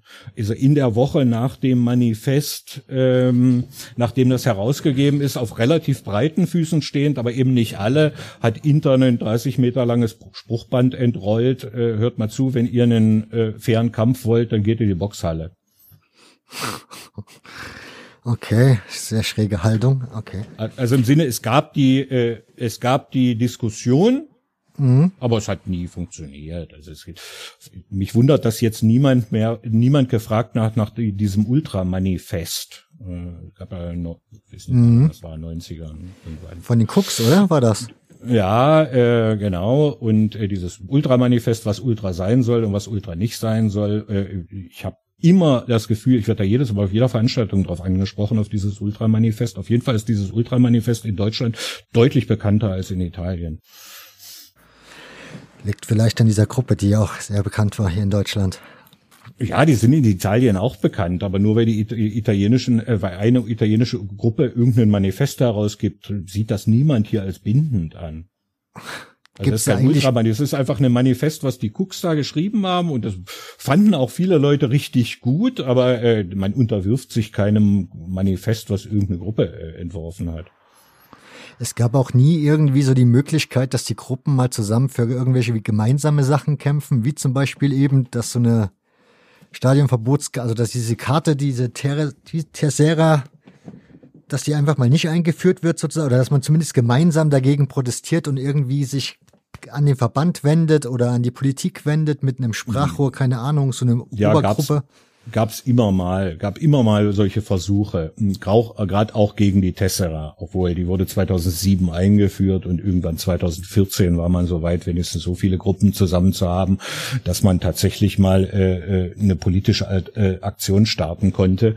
Und dann gab's auch tatsächlich ähm, äh, ein Treffen mit Politikern und Journalisten, richtigen Journalisten von äh, nationalen Medien und richtigen Politikern aus dem Innenministerium und Abordnungen von verschiedenen Ultragruppen und man hat darüber diskutiert, was denn, was denn jetzt aus diesem ganzen Maßnahmenpaket werden sollte. Da gehörte ja nicht nur die Tessera dazu, sondern eben auch, was weiß ich, äh, auf frischer Tat ertappt mit 48, 48 Stunden und äh, ewig lange Stadionverbote und, die ein, drohende Einführung von Gruppenstadionverboten ähm, oder präventiven Stadionverboten und alles solchen in, wenig verfassungsrechtlich äh, wertbaren Maßnahmen.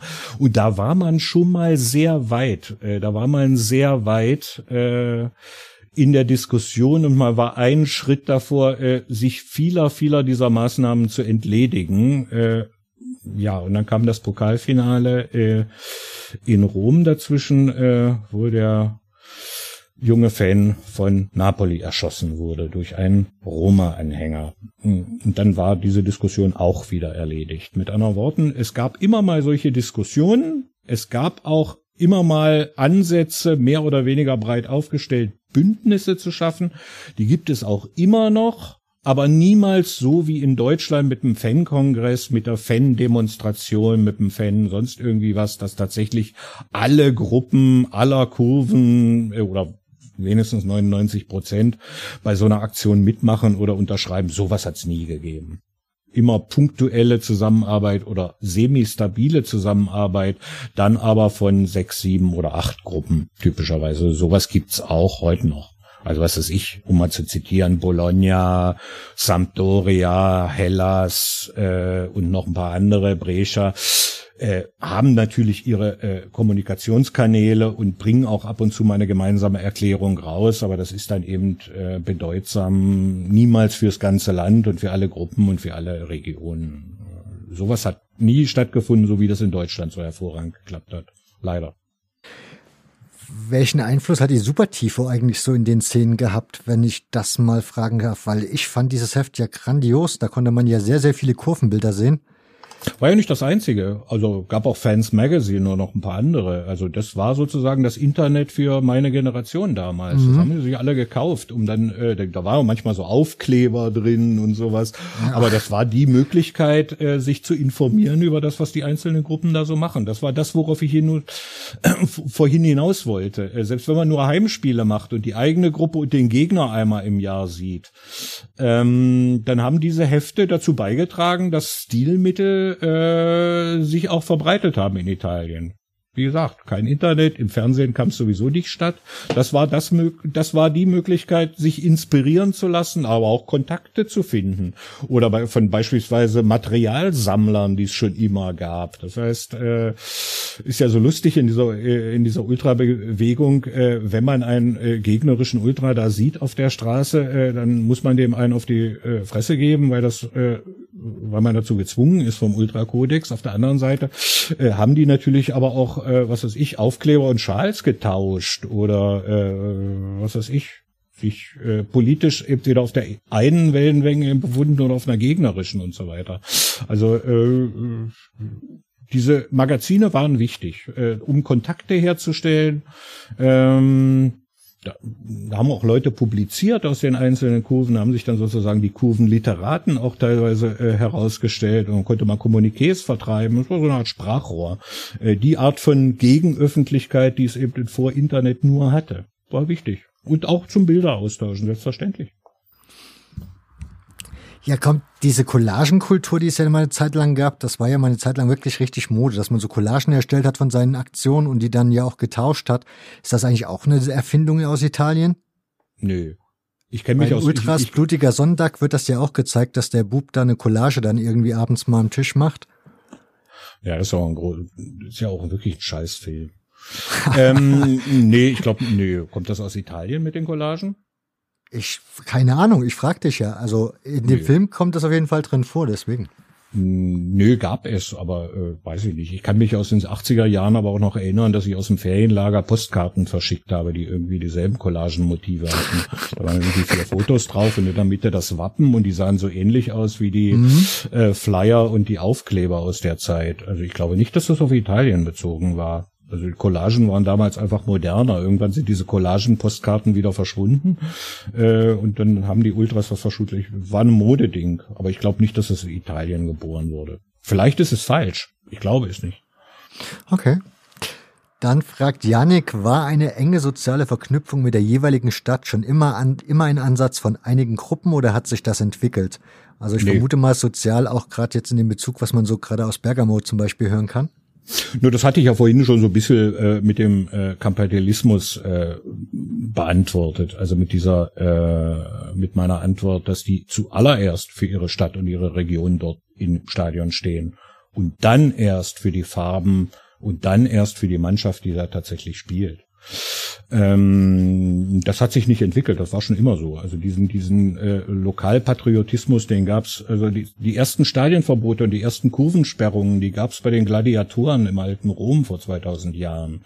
Äh, da hat Tacitus beschrieben, äh, dass die da in, ich glaube in Salerno, in dem neuen äh, Amphitheater, da haben aber die Heimfans so einen Zoff gemacht mit den Auswärtsfans aus äh, Neapel, glaube ich, äh, dass es da Verletzte und Tote gab und dann haben die ihnen das neue, neu erbaute Stadion erstmal für ein paar Jahre gesperrt, mussten die ohne Zuschauer da äh, das stehen lassen. Und insofern, also dieser Lokalpatriotismus, dass die Leute da aus Salerno irgendwelche Leute äh, aus Napoli nicht in ihrer Stadt haben wollten, das haben die Ultras nicht erfunden und die Verbindung mit der Region und dass man seine Region dort gegen die Eindringlinge verteilt, das ist ein Ding, das ist 2000 Jahre alt, nachgewiesen historisch.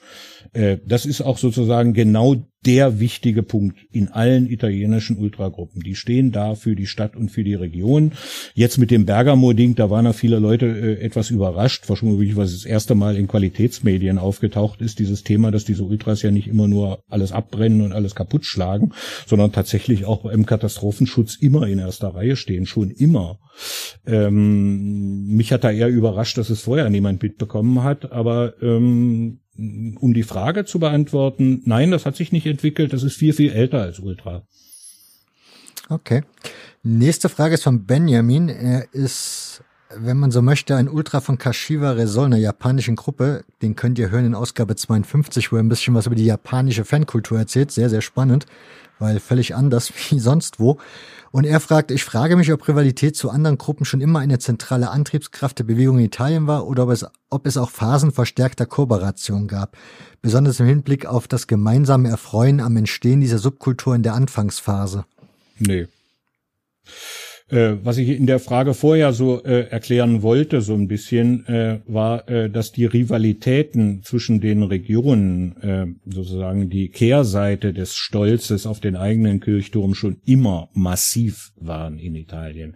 Das heißt, die äh, Konflikte zwischen Florenz und Pisa sind hunderte Jahre alt.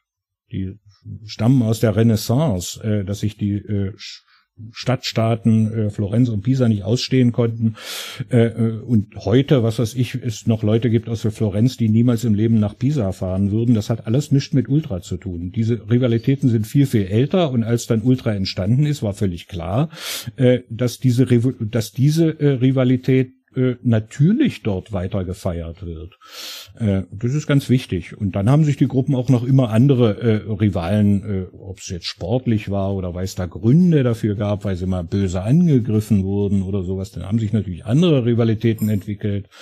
Oder die schlimmsten Rivalitäten sind ja immer die Ex-Freundschaften, aber es gab nie eine Phase größerer äh, Kollaboration oder wie er es nannte, glaube ich, äh, der Freude an dem Entstehen der neuen Fankultur. Nö, äh, die, die Rivalitäten, die extrem stark sind äh, in den italienischen Regionen, äh, wurden durch die Ultras nur aufgegriffen und in anderer Form weitergeführt. Es ist aber trotzdem so, dass, äh, was weiß ich, in den 70er Jahren, wenn man mit einem Mailänder äh, Dialekt laut sprechend durch eine Innenstadtstraße von einer Altstadt äh, von Palermo wanderte, dann konnte es schon durchaus passieren, dass einem da ein Blumentopf hinterhergeschmissen wurde. Das hat überhaupt nichts mit Fußball oder mit Ultra zu tun. Dann fragt er als zweites, wie kreieren die Gruppen ihre Gesänge? Auch das hat wieder den Bezug, dass er ja mit der japanischen Fankultur zu tun hat und die haben so eine eigene Tradition, wie die ihre Gesänge gestalten. Aber ich schätze mal, in Italien ist das einfach auch nur, wie man das hier in Deutschland auch macht, oder? Ja, Inspiration. Man hat irgendwas gehört. Äh, das sind dann Werbejingles, die irgendwie ein Ohrwurm sind oder der Hit der jeweiligen Epoche aus den Charts, äh, den man irgendwie umtextet oder eben irgendeinen tollen Gesang, den man äh, in einer anderen Kurve gehört hat und den man in etwas umdichtet.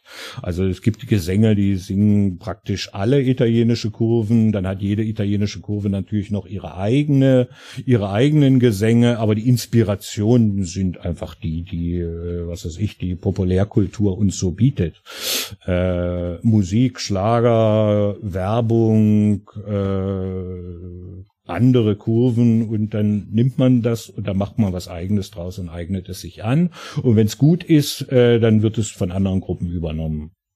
Viel, viel geplanter ist das nicht. Die nächste Frage ist von DRK. Da gab es schon eine Antwort in Form, dass jemand einen Text von dir dort verlinkt hat. Und zwar, mich würde interessieren, wie sich der Ultra-Kodex im Laufe der Zeit verändert hat und im Speziellen zwei Themen. Das Treffen von Führungspersönlichkeiten mit anderen Gruppen und das Thema transparente Klau beziehungsweise daraus verpflichtende Auflösung und Klammern oder eben nicht. Naja, der Text beantwortet es so ein bisschen, auch wenn das jetzt in den Podcast nicht springt, aber äh, nein, äh, das wurde niemals so ernst genommen. Äh, viele, viele, viele Gruppen, auch große Gruppen und auch Gruppen, die es heute noch gibt, haben ihr Banner im Laufe der Zeit einmal oder mehrfach verloren. Äh, und dann würde das irgendwie entweder, äh, da wurde das irgendwie erklärt, weshalb man ja trotzdem weitermachen muss. Entweder das Banner, was die da ausgehängt haben, das war, das haben die selber gemalt, das war gar nicht unsers, die haben einfach eine Kopie erstellt und haben so getan, ob, ob sie es gezogen hätten. Oder das haben die aus einem Keller geklaut. Also insofern war es dann kein ehrenvoller Kampf oder äh, das waren 30 gegen einen und ist auch kein ehrenvoller Kampf. Und insofern äh, manche Gruppen haben sich aufgelöst, nachdem sie ihr Banner verloren haben. Viele, viele Gruppen haben sich nicht aufgelöst, auch wenn sie ihr Banner mehrfach verloren haben. Da hat es aber auch keine Entwicklung gegeben in diesem Ultrakodex. Es hat niemals einen Ultrakodex gegeben. Also dieses, diese Fixierung auf äh, Manifest und Kodex und da muss es doch Regeln geben. Die können doch nicht alle das machen, was sie wollen. Äh, das scheint mir tatsächlich äh, wirklich eine sehr, sehr deutsche Denkweise zu sein. Bei allem Respekt, ich verstehe, ich bin ja selber Deutscher, aber ich habe lernen müssen in den letzten drei Jahrzehnten, äh, das ist hier alles sozusagen ein bisschen äh, fantasievoller und weniger regelgetreu zugeht. So kennt man sie ja. Also äh, wer nicht an jeder roten Ampel zwingend anhält, nur weil die rot ist, äh, lässt sich da auch nicht vorschreiben, dass er nicht mehr ins Stadion gehen kann mit seinem Banner. Dann denkt er sich irgendwas aus und dann geht er weiter hin und die anderen haben es trotzdem akzeptiert. Also ich wüsste jetzt nicht, dass die Boys aus äh, von Inter in irgendeiner Form weniger Reputation hätten innerhalb der italienischen Ultraszene, nur weil die ihr Banner ab und zu mal irgendwo gelassen haben. Äh, andere Gruppen haben sich aufgelöst, aber eine gemeinsame Regel, an die sich da alle gehalten hätten, gab es noch nie. Die Kontakte zwischen den Capos, die gab es schon immer.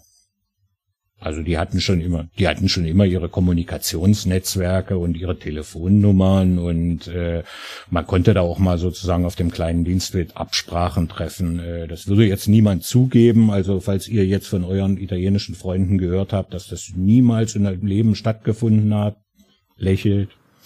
Man gibt's ja auch nicht zu, aber äh, die Capos äh, der Gruppen zumindest derselben Region oder die sich häufiger mal treffen, die hatten typischerweise schon ihre Kommunikationswege. Weil du das jetzt gerade die Boys Inder erwähnt hast, äh, dachte ich so, gut, dass du das Inder dazu gesagt hast, weil es gibt ja auch die Boys Roma. Ich hatte immer so das Gefühl, in Italien ist es eigentlich relativ verpönt, dass man irgendwie den Gruppennamen nutzt, den andere auch schon irgendwie haben. Nö. Die nee. Brigade hatten doch alle Gruppen schon mal. Ja, aber da gab's ja dann die Zusätze, die es dann halt ja doch wieder unterschieden haben. Ich meine, hier in Deutschland war ja auch am Anfang das große Thema, dass man sich nicht so nannte wie andere, bis dann irgendwie alle sich Ultras XY genannt haben. Vorher wollte man sehr innovativ in der Hinsicht sein. Insofern Nö. Hätte ja sein ich fand, können, ich finde, ich fand, es gab äh, in Italien am Anfang äh, hatten die alle irgendwie Ultras hängen, einfach so Ultras, mhm. äh, viele alle, ich rede immer so überschwänglich, ich rede von statistischen Mittelwerten, ich kann jetzt nicht jede einzelne äh, Kurve jetzt hier recherchieren äh, oder erzählen. Ähm, es gab eine Zeit lang, da hingen überall Ultras nur und dann gab es eine Zeit, da hießen die alle irgendwie Brigate, sicherlich noch mit einem Zusatz, aber es waren ja trotzdem irgendwie Brigate oder ein Kollektivo und äh, was weiß ich auf der anderen italienischen äh, politischen Ausrichtung, da was weiß ich, Fronte oder Korps. Aber äh, nee, die Boys von Inter, die hießen ja eigentlich auch Boys SAN. Mhm. Aber nee, also dass es jetzt einen Zwang gäbe, dass jeder sich neu hängt. Ich glaube auch Fedain gab's in, im gesamten Süden das ganz stimmt, häufig. Ja. Und also gibt eine ganze Reihe von Namen, die irgendwie äh, in der Geschichte auch modisch dann tatsächlich äh, oder je nach politischer Ausrichtung immer mal modern waren oder weniger modern waren. Aber äh, dass die jetzt alle irgendwie anders heißen mussten. Das hat ja auch ganz weniger, haben jetzt beispielsweise auch einen englischen oder einen deutschen Namen äh, gewählt gibt ja in, in Deutschland, glaube ich, äh, gibt's auch natürlich äh, Leute mit äh, italienische Gruppen mit deutschen Namen, also die Weiß-Schwarz-Brigaden aus Ascoli beispielsweise. Äh, äh, oder mit englischen Namen ähm, gibt's auch, aber äh, meistens äh, war das eher so durch modische Strömungen, äh, glaube ich, in den einzelnen Epochen äh, beeinflusst. Jetzt kommt eine Frage, die wird ja, die musste kommen und das Thema hast du jetzt schon ein paar Mal aufgemacht, aber noch nicht richtig. Jetzt darfst du es nochmal richtig erklären. Nils fragt nämlich, mich würden die politischen Richtungen der Ultragruppen in Italien interessieren, beziehungsweise ob das Vorurteil der überwiegend rechten Ultras wirklich so geläufig ist. Und jetzt würde ich gerne mal noch vorne dran schieben. meine Lesart vor zig Jahren war immer, die erste Generation Ultras kam ja, wie gesagt, hatten wir ja ganz am Anfang eben von der Straße und von den Demos und wurde immer so ein bisschen in die linke Ecke gesteckt. Auch die von dir genannten Milan-Gruppen hat man ja eigentlich eher immer so ein linkes Klischee übergestülpt. Ist das, ist das so und hat das dann nachher Verschiebungen gefunden in verschiedenen Kurven? Also bei Hellas war es ja dann eher, die waren ja immer dann als die Rechten verschrien. Sagen wir mal so, die große Mehrzahl der italienischen Kurven hat eine Entwicklung durchgemacht. Und die war tatsächlich so, dass die 60er, 70er Jahre Generation eher links geprägt war. Das ganze mhm. Land war eher links geprägt. Wir hatten hier die stärkste kommunistische Partei und äh, weiß ich nicht, die Sozialdemokraten in, für die sozialdemokratischen Familien in Deutschland war Italien häufig so dieses äh, Hoffnungsland. Hier gibt es bald Kommunismus oder Sozialismus. Es war eine sehr starke linke Bewegung äh, und äh, sehr, sehr, die, die, die Mehrzahl der Jugendlichen war linksorientiert und so waren es dann auch die Ultras. Äh, nachdem im Laufe der Jahrzehnte die italienische Linke weitgehend implodiert ist, ähm, hat sich das auf die, Generation, die nachfolgenden Generationen ausgewirkt. Äh, das heißt, äh, das, was die Elterngeneration mit links verbockt hat, haben dann eben die Jüngeren versucht, äh, rechts aufzuziehen.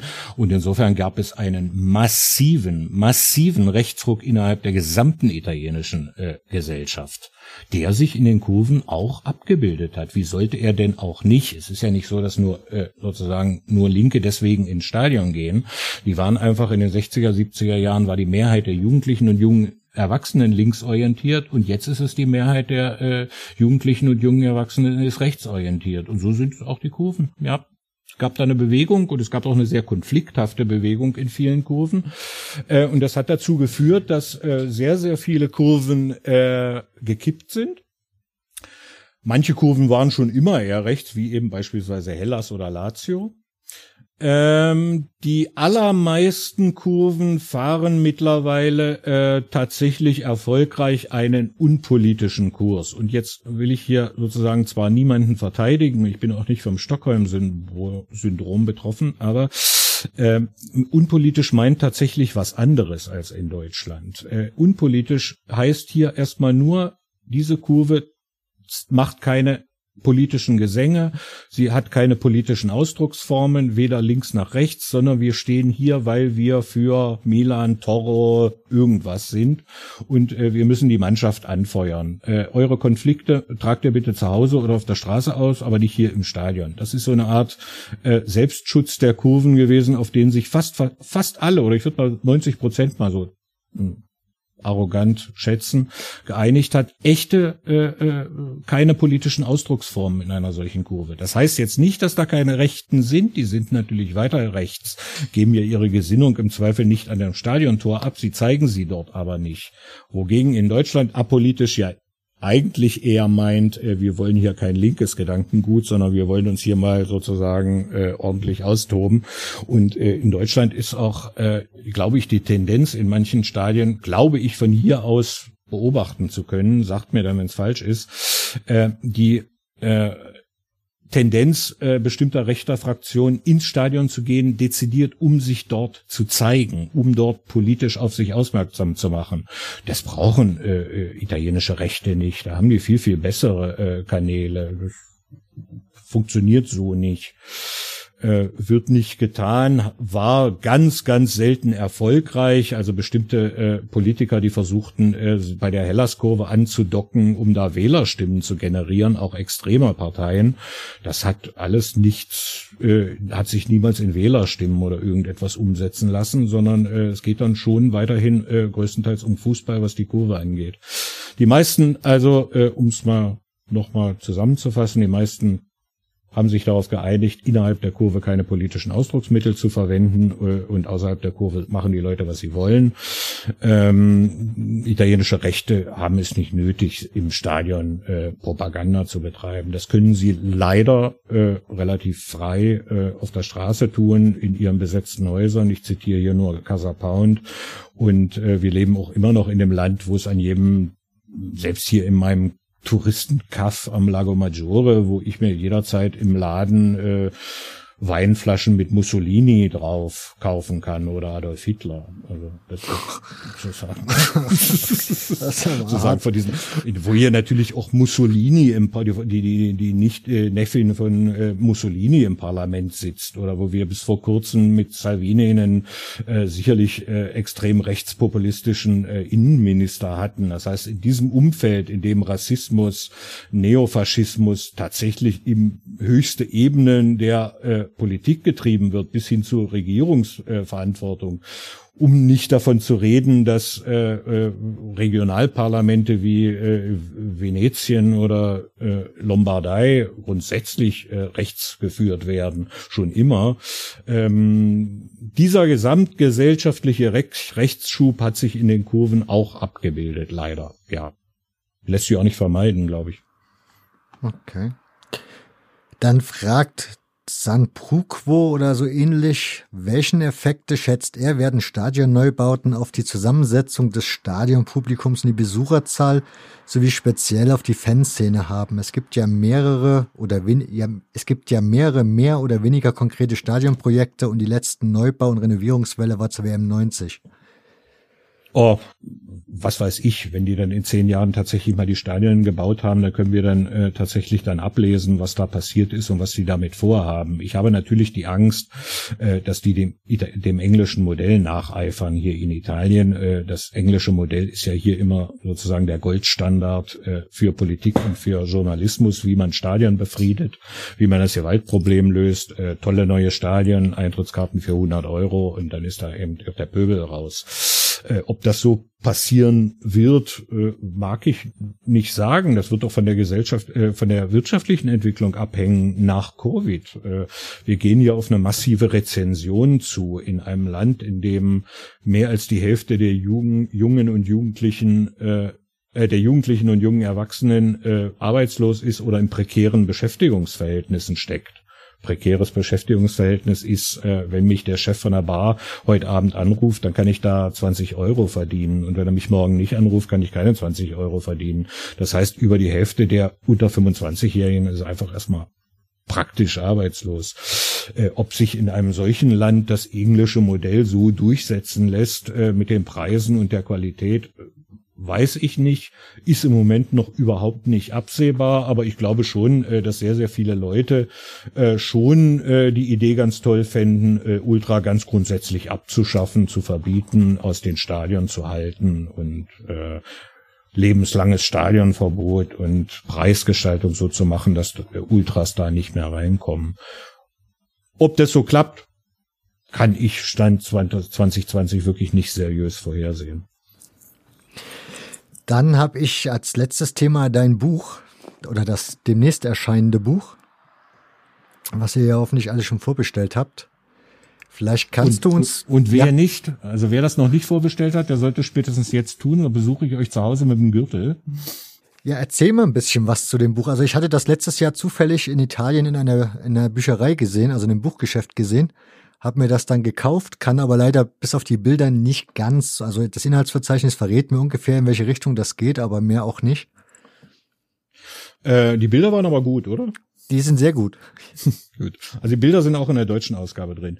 Äh, was soll ich sagen? Äh, einer meiner äh, Lieblingsthemen ist ja, ich würde gern oder beziehungsweise das, woran ich in Anführungsstrichen arbeite, wäre die positiven Aspekte von Ultras in eine breitere Öffentlichkeit einzuführen. Äh, die Ultras beschweren sich ja immer darüber, dass sie in der Öffentlichkeit, in der Medienöffentlichkeit insbesondere falsch dargestellt werden oder verkürzt dargestellt werden. Und das ist ja auch tatsächlich so.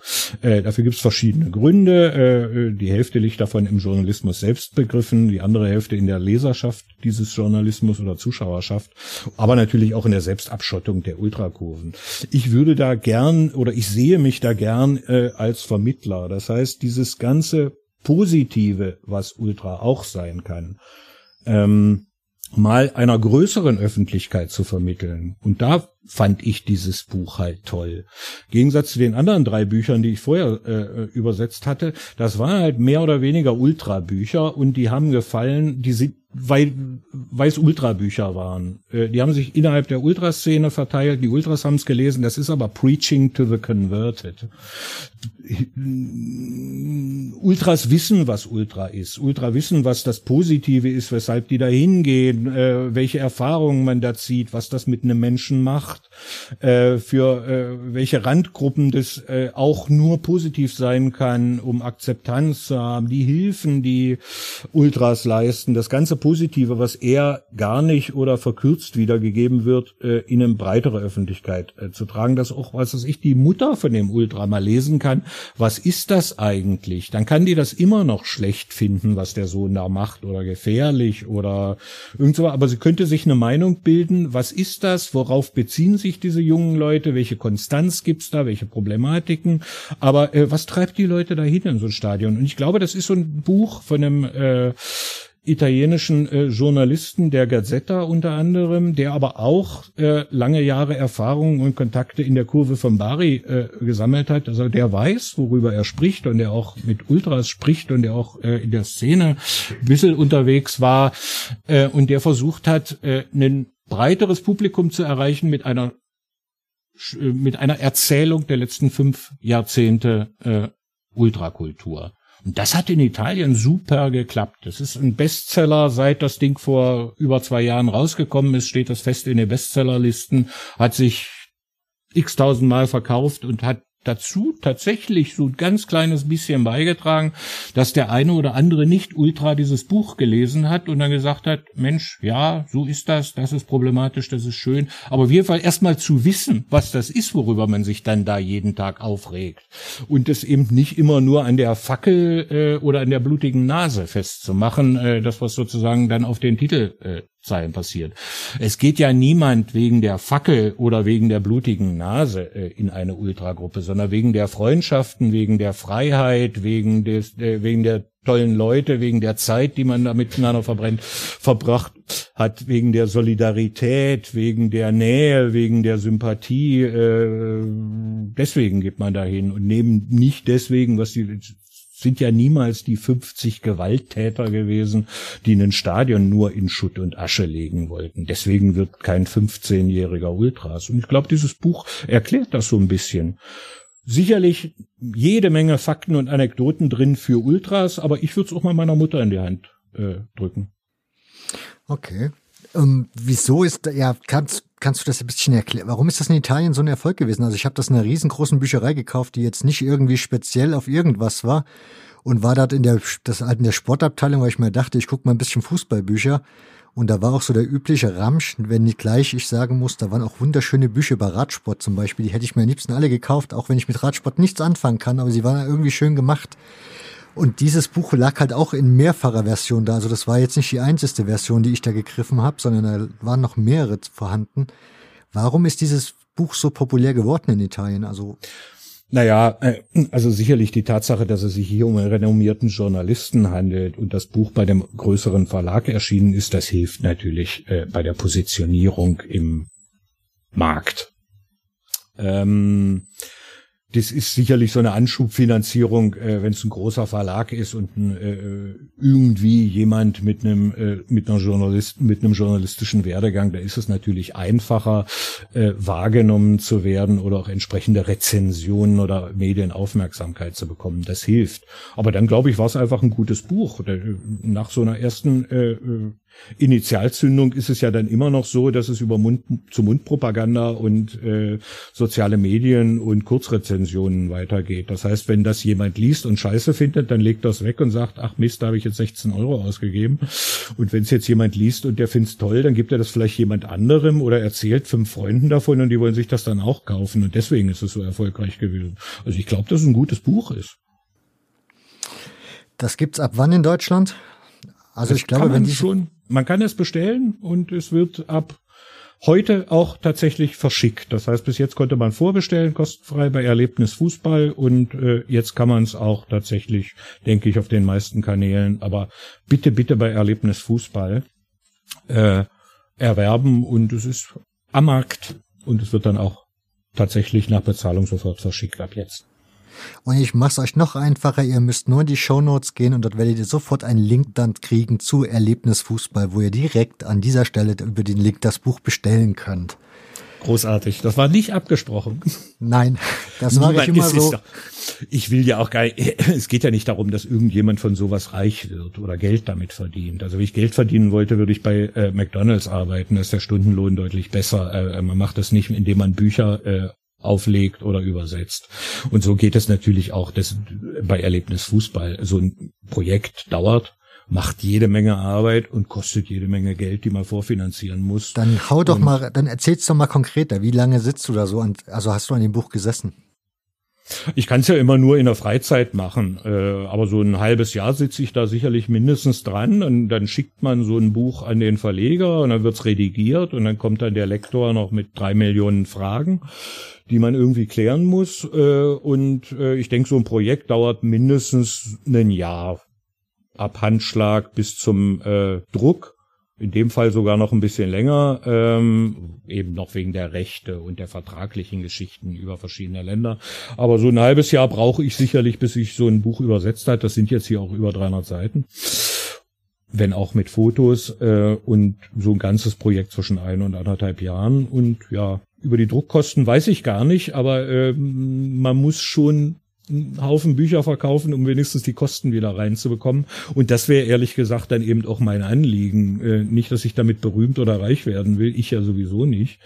Aber äh, dass wenigstens der liebe Mensch, äh, der sich für dieses Be Projekt hat begeistern lassen, äh, wenigstens nicht auf seinen Verlusten sitzen bleibt. Und im Gegenzug, glaube ich, wie gesagt, gibt's ein schönes Buch zu lesen mit tollen Bildern drin. Ich gehe davon aus, dass wir der Hörerschaft nicht erklären müssen, warum sie bei Erlebnis Fußball dieses Buch bestellen sollten und alle, alle anderen Fußballbücher auch bei den Verlagen, wo es erscheint, macht halt Sinn. Würde mich noch interessieren, bist du mit dem Buch zum Verlag gegangen und hast gesagt, hier, das wäre was für euch, ich würde euch das übersetzen oder ist der Verleger zu dir gekommen und hat gesagt, guck mal, ich habe da gesehen, in Italien gibt's ein neues Buch, hast du nicht Lust? nee, der Verleger, äh, dem Verleger kenne ich äh, schon länger und äh, im Zuge der Telefonate oder der sonstigen Kommunikation ist dann äh, die äh, das Thema. Er wollte gerne ein Buch machen und ähm, über Italien und du hast doch da schon drei übersetzt und mach und ich würde mir jetzt könnte ich mir vorstellen dieses und dann habe ich gesagt dann mal lieber das andere und so weiter und dann habe ich das reingebracht, weil ich von dem Projekt am meisten überzeugt war, weil ich glaube, das ist ein äh, schönes Ding, äh, was viele Leute begeistern könnte. Ich würde gern jedes Jahr drei Bücher herausbringen, falls das irgendjemanden interessiert. An mir soll das nicht scheitern. Es gibt auch mittlerweile in den letzten zehn Jahren hat glaube ich jede italienische Ultragruppe und Kurve irgendwie ihre Geschichte äh, herausgebracht. Ich habe mittlerweile auch einen ganzen Stapel von äh, Büchern aus den einzelnen Kurven, auch hervorragende Sachen dabei, die ich einfach noch nicht gesehen äh, habe oder noch nicht gelesen habe, äh, die ich gern lesen würde und die sicherlich auch unglaublich spannend sein könnten. Also Italien hat in den letzten zehn Jahren äh, ihre gesamten Biografien auf den Markt geworfen. Man kommt gar nicht hinterher. Aber das ist halt auch ein Buch, was sich nicht auf eine Kurve bezieht und insofern eventuell vielleicht auch ein größeres Publikum ansprechen könnte, als die Übersetzung in diesem Schritt, was weiß ich, der, der äh, Kuvenfibel äh, von äh, Florenz oder äh, aus Bergamo, um da jetzt mal zwei der besten zu zitieren. Äh, würde ich aber auch in der Zukunft, ich wäre dabei, äh, auch die Dinger äh, alle zu übersetzen, so dieses äh, uns jetzt nicht ins in Verderben führt, dieses Projekt. Was mich jetzt noch interessiert würde, wenn du sagst, es gibt jetzt diverse Kurvenbücher sozusagen. In England war das ja eine Zeit lang auch so, dass die alten Firms dann mal irgendwie ihre Bücher rausgehauen haben. Man weiß nicht so ganz, also ich weiß nicht so richtig, wie ich das immer so einschätzen sollte, so im Nachhinein, das beim Lesen. Weil da ist ja dann auch immer viel Mackertum dabei. Wie ist das so bei den italienischen Büchern? Wie hast du das so wahrgenommen? Also sind das auch alles Leute, die mittlerweile sich zur Ruhe gesetzt haben und Familie haben und jetzt ne, irgendwie die ruhige Kugel schieben? Oder schon noch aktive Leute? Nö, das sind dann sozusagen das, was ich vorhin so ein bisschen halbscherzhaft äh, die äh, äh, Kurvenliteraten nannte. Äh, so ähnlich wie sich der Capo herausbildet in einer solchen Gemeinschaft, gibt's ja halt auch immer Leute, die irgendwie besser schreiben können oder sich besser mit Sprache ausdrücken können, die beispielsweise die äh, äh, Kommuniqués äh, formulieren oder die äh, die E-Mails formulieren, um zu kommunizieren oder die äh, Pressemitteilungen rausgeben oder die eben Geschichten äh, für äh, Super Tifo oder Fans Magazine geschrieben haben. Und äh, häufig äh, sind das bei den kleineren Gruppen solche Leute gewesen, die ihre äh, Erfahrungen äh, meinetwegen noch gemeinsam mit anderen Leuten aufgeschrieben haben. Bei den Projekten, die eine Kurve betreffen, wie beispielsweise äh, das äh, aus Florenz, oder die aus Bergamo, da steht eine ganze Kurve dahinter. Das heißt, da ist nicht ein einzelner Autor, der da irgendwie sagt, so und so war das, sondern äh, da muss man schon tatsächlich dann den Kompromiss finden, dass die Leute auch alle damit einverstanden sind, da was da gesagt wird. Das wären dann aber auch die Bücher, die mich mehr interessieren. In Italien sind auch ein paar Bücher äh, in, erschienen, wo äh, man kennt das von Ultras, äh, wir sind die Stärksten, wir waren immer die Besten, wir sind mhm. nie weggelaufen, wir haben nie einen Schal verloren und am 17.04.1984 haben wir da eine Mülltonne umgetreten und da eine Scheibe eingeschlagen. Das interessiert mich jetzt ehrlich gesagt auch weniger. Ähm, aber es äh, gibt genügend Bücher, äh, die tatsächlich auch äh, Geschichte betreiben, die aufschreiben äh, die Geschichten und die Anekdoten, bevor die Leute wegsterben, äh, die äh, Bilder und Devotionalien sammeln und so eine Art äh, gedrucktes Museum dafür machen. Das ist auch so eine Geschichte. F äh, verschiedene Kurven haben so Museumsprojekte äh, so ein bisschen angerollt, wo sie in ihren Räumlichkeiten so ein, ein altes Material oder so ausstellen und sowas. Sehr, sehr interessant. Und dann gibt's auch, es gibt auch ein paar äh, sehr, sehr gute Bücher, wo sich das gut nachvollziehen lässt, wie sich auch so eine einzelne Kurve entwickelt hat und was deren Besonderheiten waren und was die einzelnen Persönlichkeiten, die auch tatsächlich wirklich echt bizarr sein können in den italienischen Kurven. Äh, auch hier wieder Netzwerkfilm, äh, Netz, Net, Netflix-Film, äh, die bizarren äh, Gestalten. Also wenn die dann in Büchern auftreten, ich, ich lese sowas gern. Wunderbar, Kai. Ich wäre so weit durch mit meinen Fragen. Haben wir noch irgendwas vergessen? Sollten wir noch über irgendwas sprechen? Also ich glaube, das war jetzt schon ziemlich äh, ermüdend. Alles klar. Also nicht für mich, ich hoffe nicht für die Zuhörer bis jetzt. Das glaube ich, ich, auch glaube, nicht. Ich glaube, wir haben das relativ gut äh, abgedeckt. Falls die Leute dann noch Nachfragen haben, dann sollen sie mich kontaktieren oder wir machen noch eine andere Folge, aber mir fällt jetzt auch nicht mehr ein. Ähm, Genauso machen wir das. Alle Artikel, die wir hier erwähnt haben, die es auf Altravita zu lesen gibt, findet ihr ebenfalls als Links in den Show Notes. Ansonsten altravita.com, ne, ist die Internetadresse. So ist es. Es sei euch hiermit ans Herz gelegt, könnt ihr Stunden und Aberstunden mit verbringen, falls ihr den Blog noch nicht kennt. Und das soll es dann auch gewesen sein. Ich verabschiede mich jetzt von dir, Kai. Dankeschön für deine Zeit und deine Mühe. Ich danke euch, ich danke dir für deine Zeit und deine Mühe und äh, herzliches Beileid an alle Leute, die bis jetzt noch bei uns dabei geblieben sind.